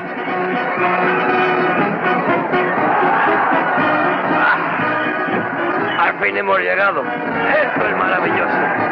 Se dirigen al edificio donde les recibe un sonriente hombre de traje con un puro en la boca. Dos pancartas con la leyenda Vota por un Estado de Derecho flanquean la entrada. Lo has conseguido sobre tus propias tres patas. Eh, gracias al doctor Willoughby. Permíteme que te clave uno de estos. Gracias. Dime, este debe ser él, ¿eh? Eh, ¿Y si le claváramos uno de estos? Se acerca a Ramson. Bien, este debe ser Ransom Stoddard, ¿eh? Ransom, este es Handy Straw. ¿Cómo está usted? Viven en una ciudad muy bonita, señor Strong. Ah, Pero no tiene comparación con las ciudades del este, aunque la estación del ferrocarril conduce directamente a Washington. Le pone una insignia en la solapa. Vamos, Ransom. Entran. El interior es un teatro lleno de gente. Algunos llevan pancartas que rezan Los granjeros por un Estado de Derecho. Simbon quiere un Estado de Derecho. Siete hombres y dos mujeres están sentados en el escenario. Uno de ellos se acerca al atril y golpea con un mazo.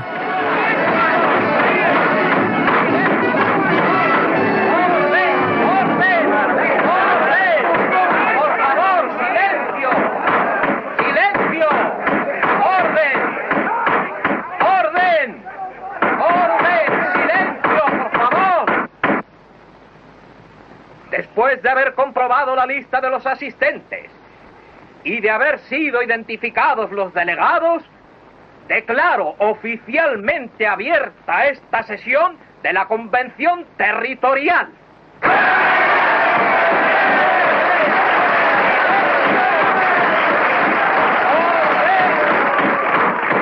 Un asistente. Señor presidente, La presidencia cede la palabra al honorable comandante Cassius Storbach, soldado, jurista y estadista eminente. señor presidente, compañeros delegados, señoras y caballeros. He venido aquí con un discurso cuidadosamente preparado, pero no es este el momento para oratorias. Estruja un papel que tiene en la mano y lo tira a los pies del doctor. Permitidme que os hable de corazón. El doctor recoge el papel y lo examina descubriendo que está en blanco. He llegado antes que vosotros para proponeros un hombre mejor cualificado que cualquier otro para representaros en Washington. Los que habéis sido mal aconsejados o los que habéis sido llamados a engaño, no desdeñéis a la divina providencia. Uníos a nosotros en apoyar al hombre que durante cinco mandatos en el Congreso ha mantenido libre de caciques a nuestra región. Yo propongo, como delegado de este territorio en el Congreso de los Estados Unidos, al muy honorable Justice Bob Lagorne. El aludido se pone en pie en el escenario y saluda con su sombrero a la multitud. Un vaquero a caballo entra en el auditorio. Lleva una pancarta con el nombre Bog Lagorne.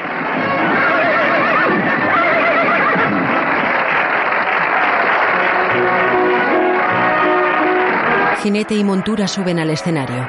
Bob Lagorne le recoge la pancarta. El vaquero se pone en pie sobre la montura y hace ejercicios con el lazo.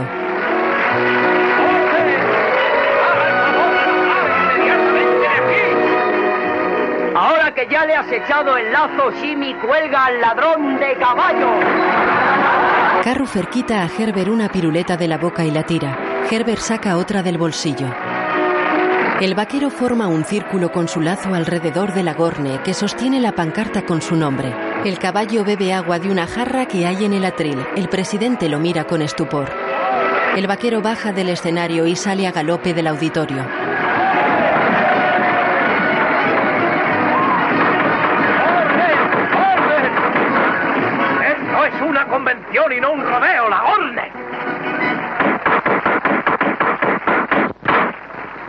Señor presidente, señor presidente, la presidencia cede la palabra a un viejo amigo, un distinguido miembro del cuarto poder, fundador, propietario, editor y redactor del Shinbun Star, el caballero Datton Peabody. Oigamos. Peabody ha bebido un trago a escondidas. Gracias, señor presidente, por esas amables palabras, pero dígales toda la verdad.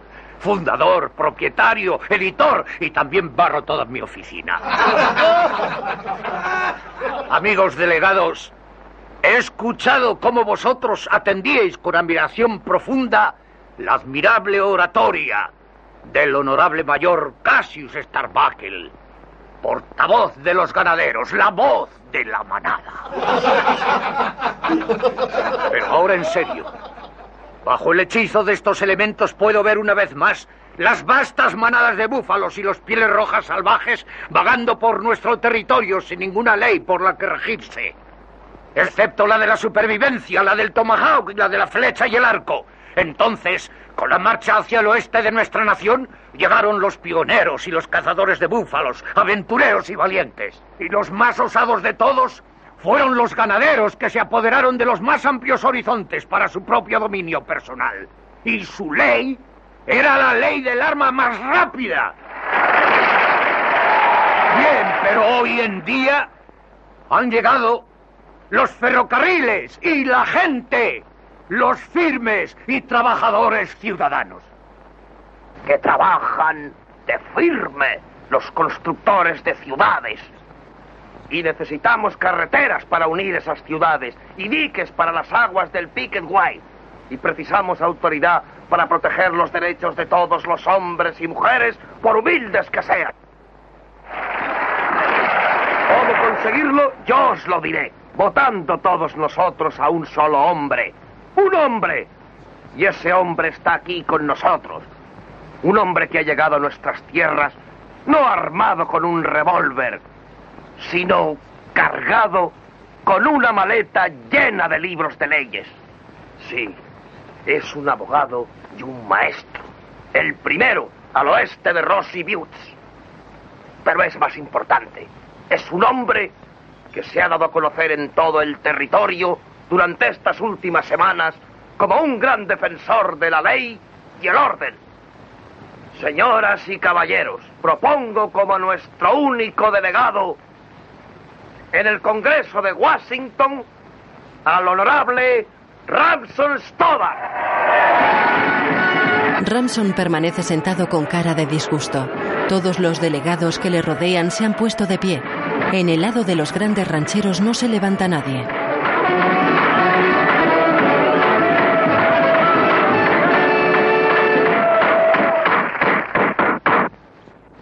Hable usted, Storback.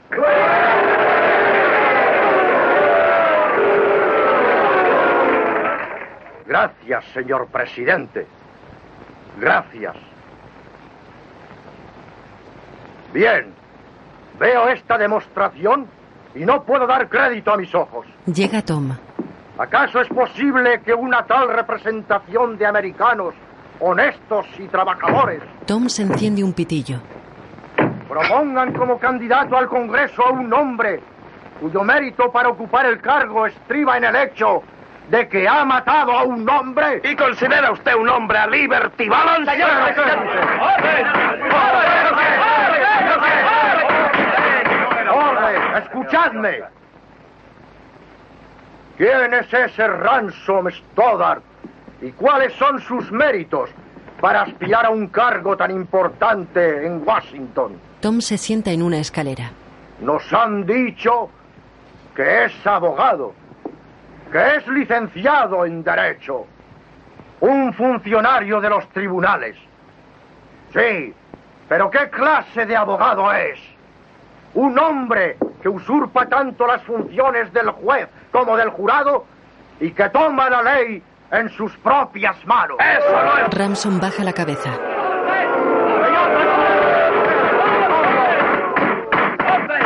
¡Silencio! No, es verdad. ¡Silencio! ¿Qué otros méritos puede aducir? ¿La sangre en sus manos? ¿Llevar oculta un arma bajo la levita? ¿El cuerpo acribillado a balazos de un honrado ciudadano? ¿Un honrado ciudadano? Tom tira el cigarrillo con rabia. ¿Es este vuestro indómito campeón de la ley y del orden? Señor presidente. No os digo que el estigma de Caín está en este hombre y estará en todos nosotros si le mandamos con las manos manchadas de sangre por los sagrados salones de la Casa del Gobierno en donde Washington... Señor presidente, por favor. Señor presidente, por favor. Jefferson y Lincoln viven todavía inmortales en la memoria de los hombres. Señor presidente.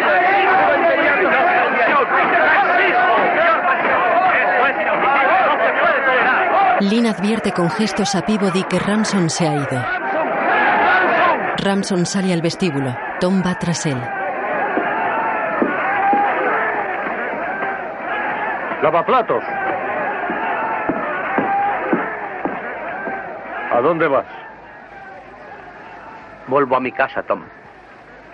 Me vuelvo al este, que es a donde pertenezco. Entra en un despacho. Tom lo sigue y cierra la puerta tras él. Ramson recoge sus cosas. Balance no logró hacerte huir. ¿Qué te pasa ahora, amigo? ¿Tu conciencia? ¿Acaso no es una carga matar a un hombre? ¿Y luego querer construir una vida sobre esta muerte? Hablas demasiado. Piensas demasiado. Además, tú no mataste a Liberty Balance. Tom ha encendido una cerilla. Se miran. ¿Qué? Haz memoria, amigo. Se enciende un cigarrillo. Balance salió de la cantina. Tú caminabas a su encuentro cuando él disparó el primer tiro. ¿Lo recuerdas? Da una calada y exhala el humo que cubre toda la pantalla.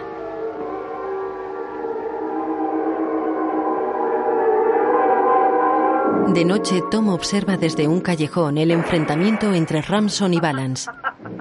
Lentamente Ramson se agacha para recoger su revólver con la mano izquierda. Sube a la acera tropezando. Pompey. Pompey lanza su rifle a Tom.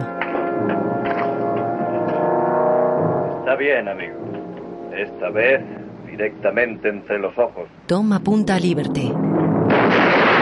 Los tres disparan. Liberty cae de rodillas.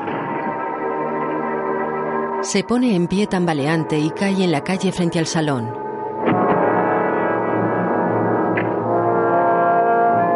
Tom lanza el arma a Pompey y se retiran. En el despacho del teatro, Tom exhala el humo de su cigarrillo. Ramson, desconcertado, toma asiento. Pero Tom, ¿por qué lo hiciste? ¿Por qué? ¿Por qué? Fue un asesinato a sangre fría, pero no me remuerde la conciencia. Halley es dichosa. Quería que tú vivieras. Me, me salvaste la vida, Mejor hubiera Tom. sido no hacerlo. Ahora Halley te pertenece. Entra de nuevo ahí y acepta el nombramiento. Tú le enseñaste a leer y a escribir. Ahora dale la ocasión de que tenga sobre qué leer y escribir. Abre la puerta y mira a Ramson. Este se levanta y acaricia la insignia que tiene prendida en la solapa. Atraviesa el vestíbulo y entra en el teatro. Tom se queda en el vestíbulo. Da una calada y se aleja. Va sin afeitar y con la ropa cubierta de polvo.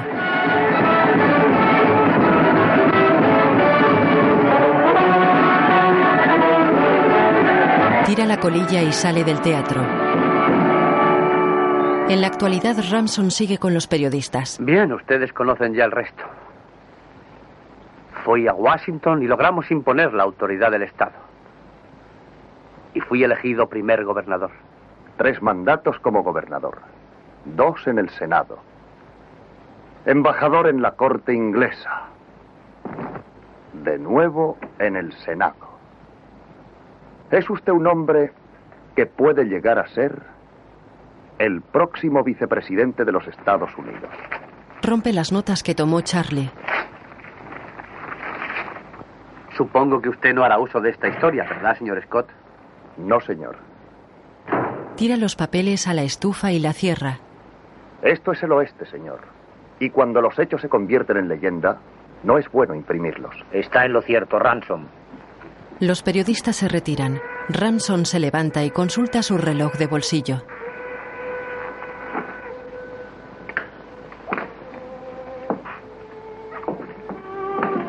Entra en la habitación donde velan a Tom. Clut le muestra unas botas y un sombrero. Ramson se acerca a Halley. Se hace tarde, Halley. Ella sale. Ransom da dinero a Pompey. Eh, estaremos en contacto contigo, Pompey. Te lo prometo. Pero, señor Ramson. No, es para. para los gastos. Le estrecha la mano y se dirige a la puerta. En el umbral se da la vuelta y mira el ataúd sobre el que reposa un hermoso cactus en flor.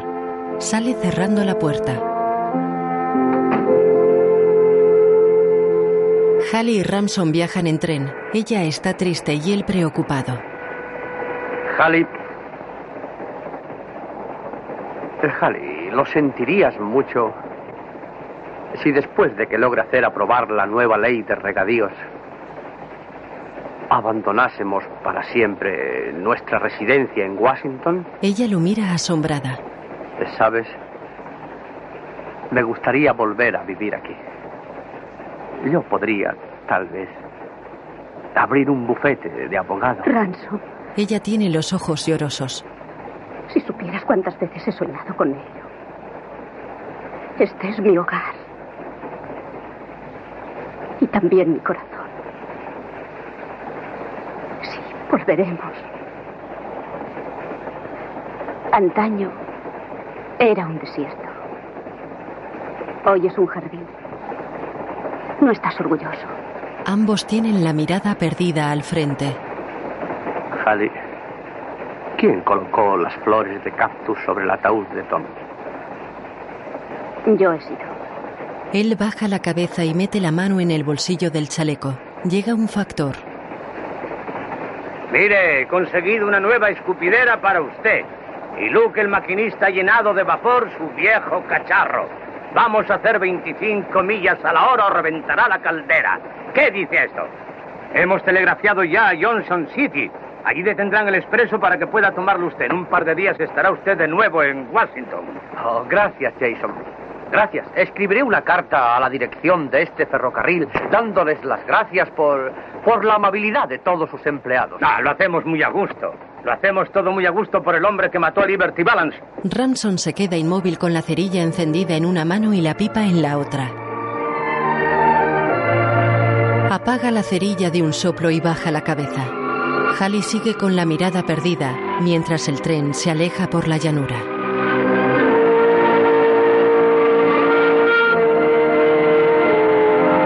Fin.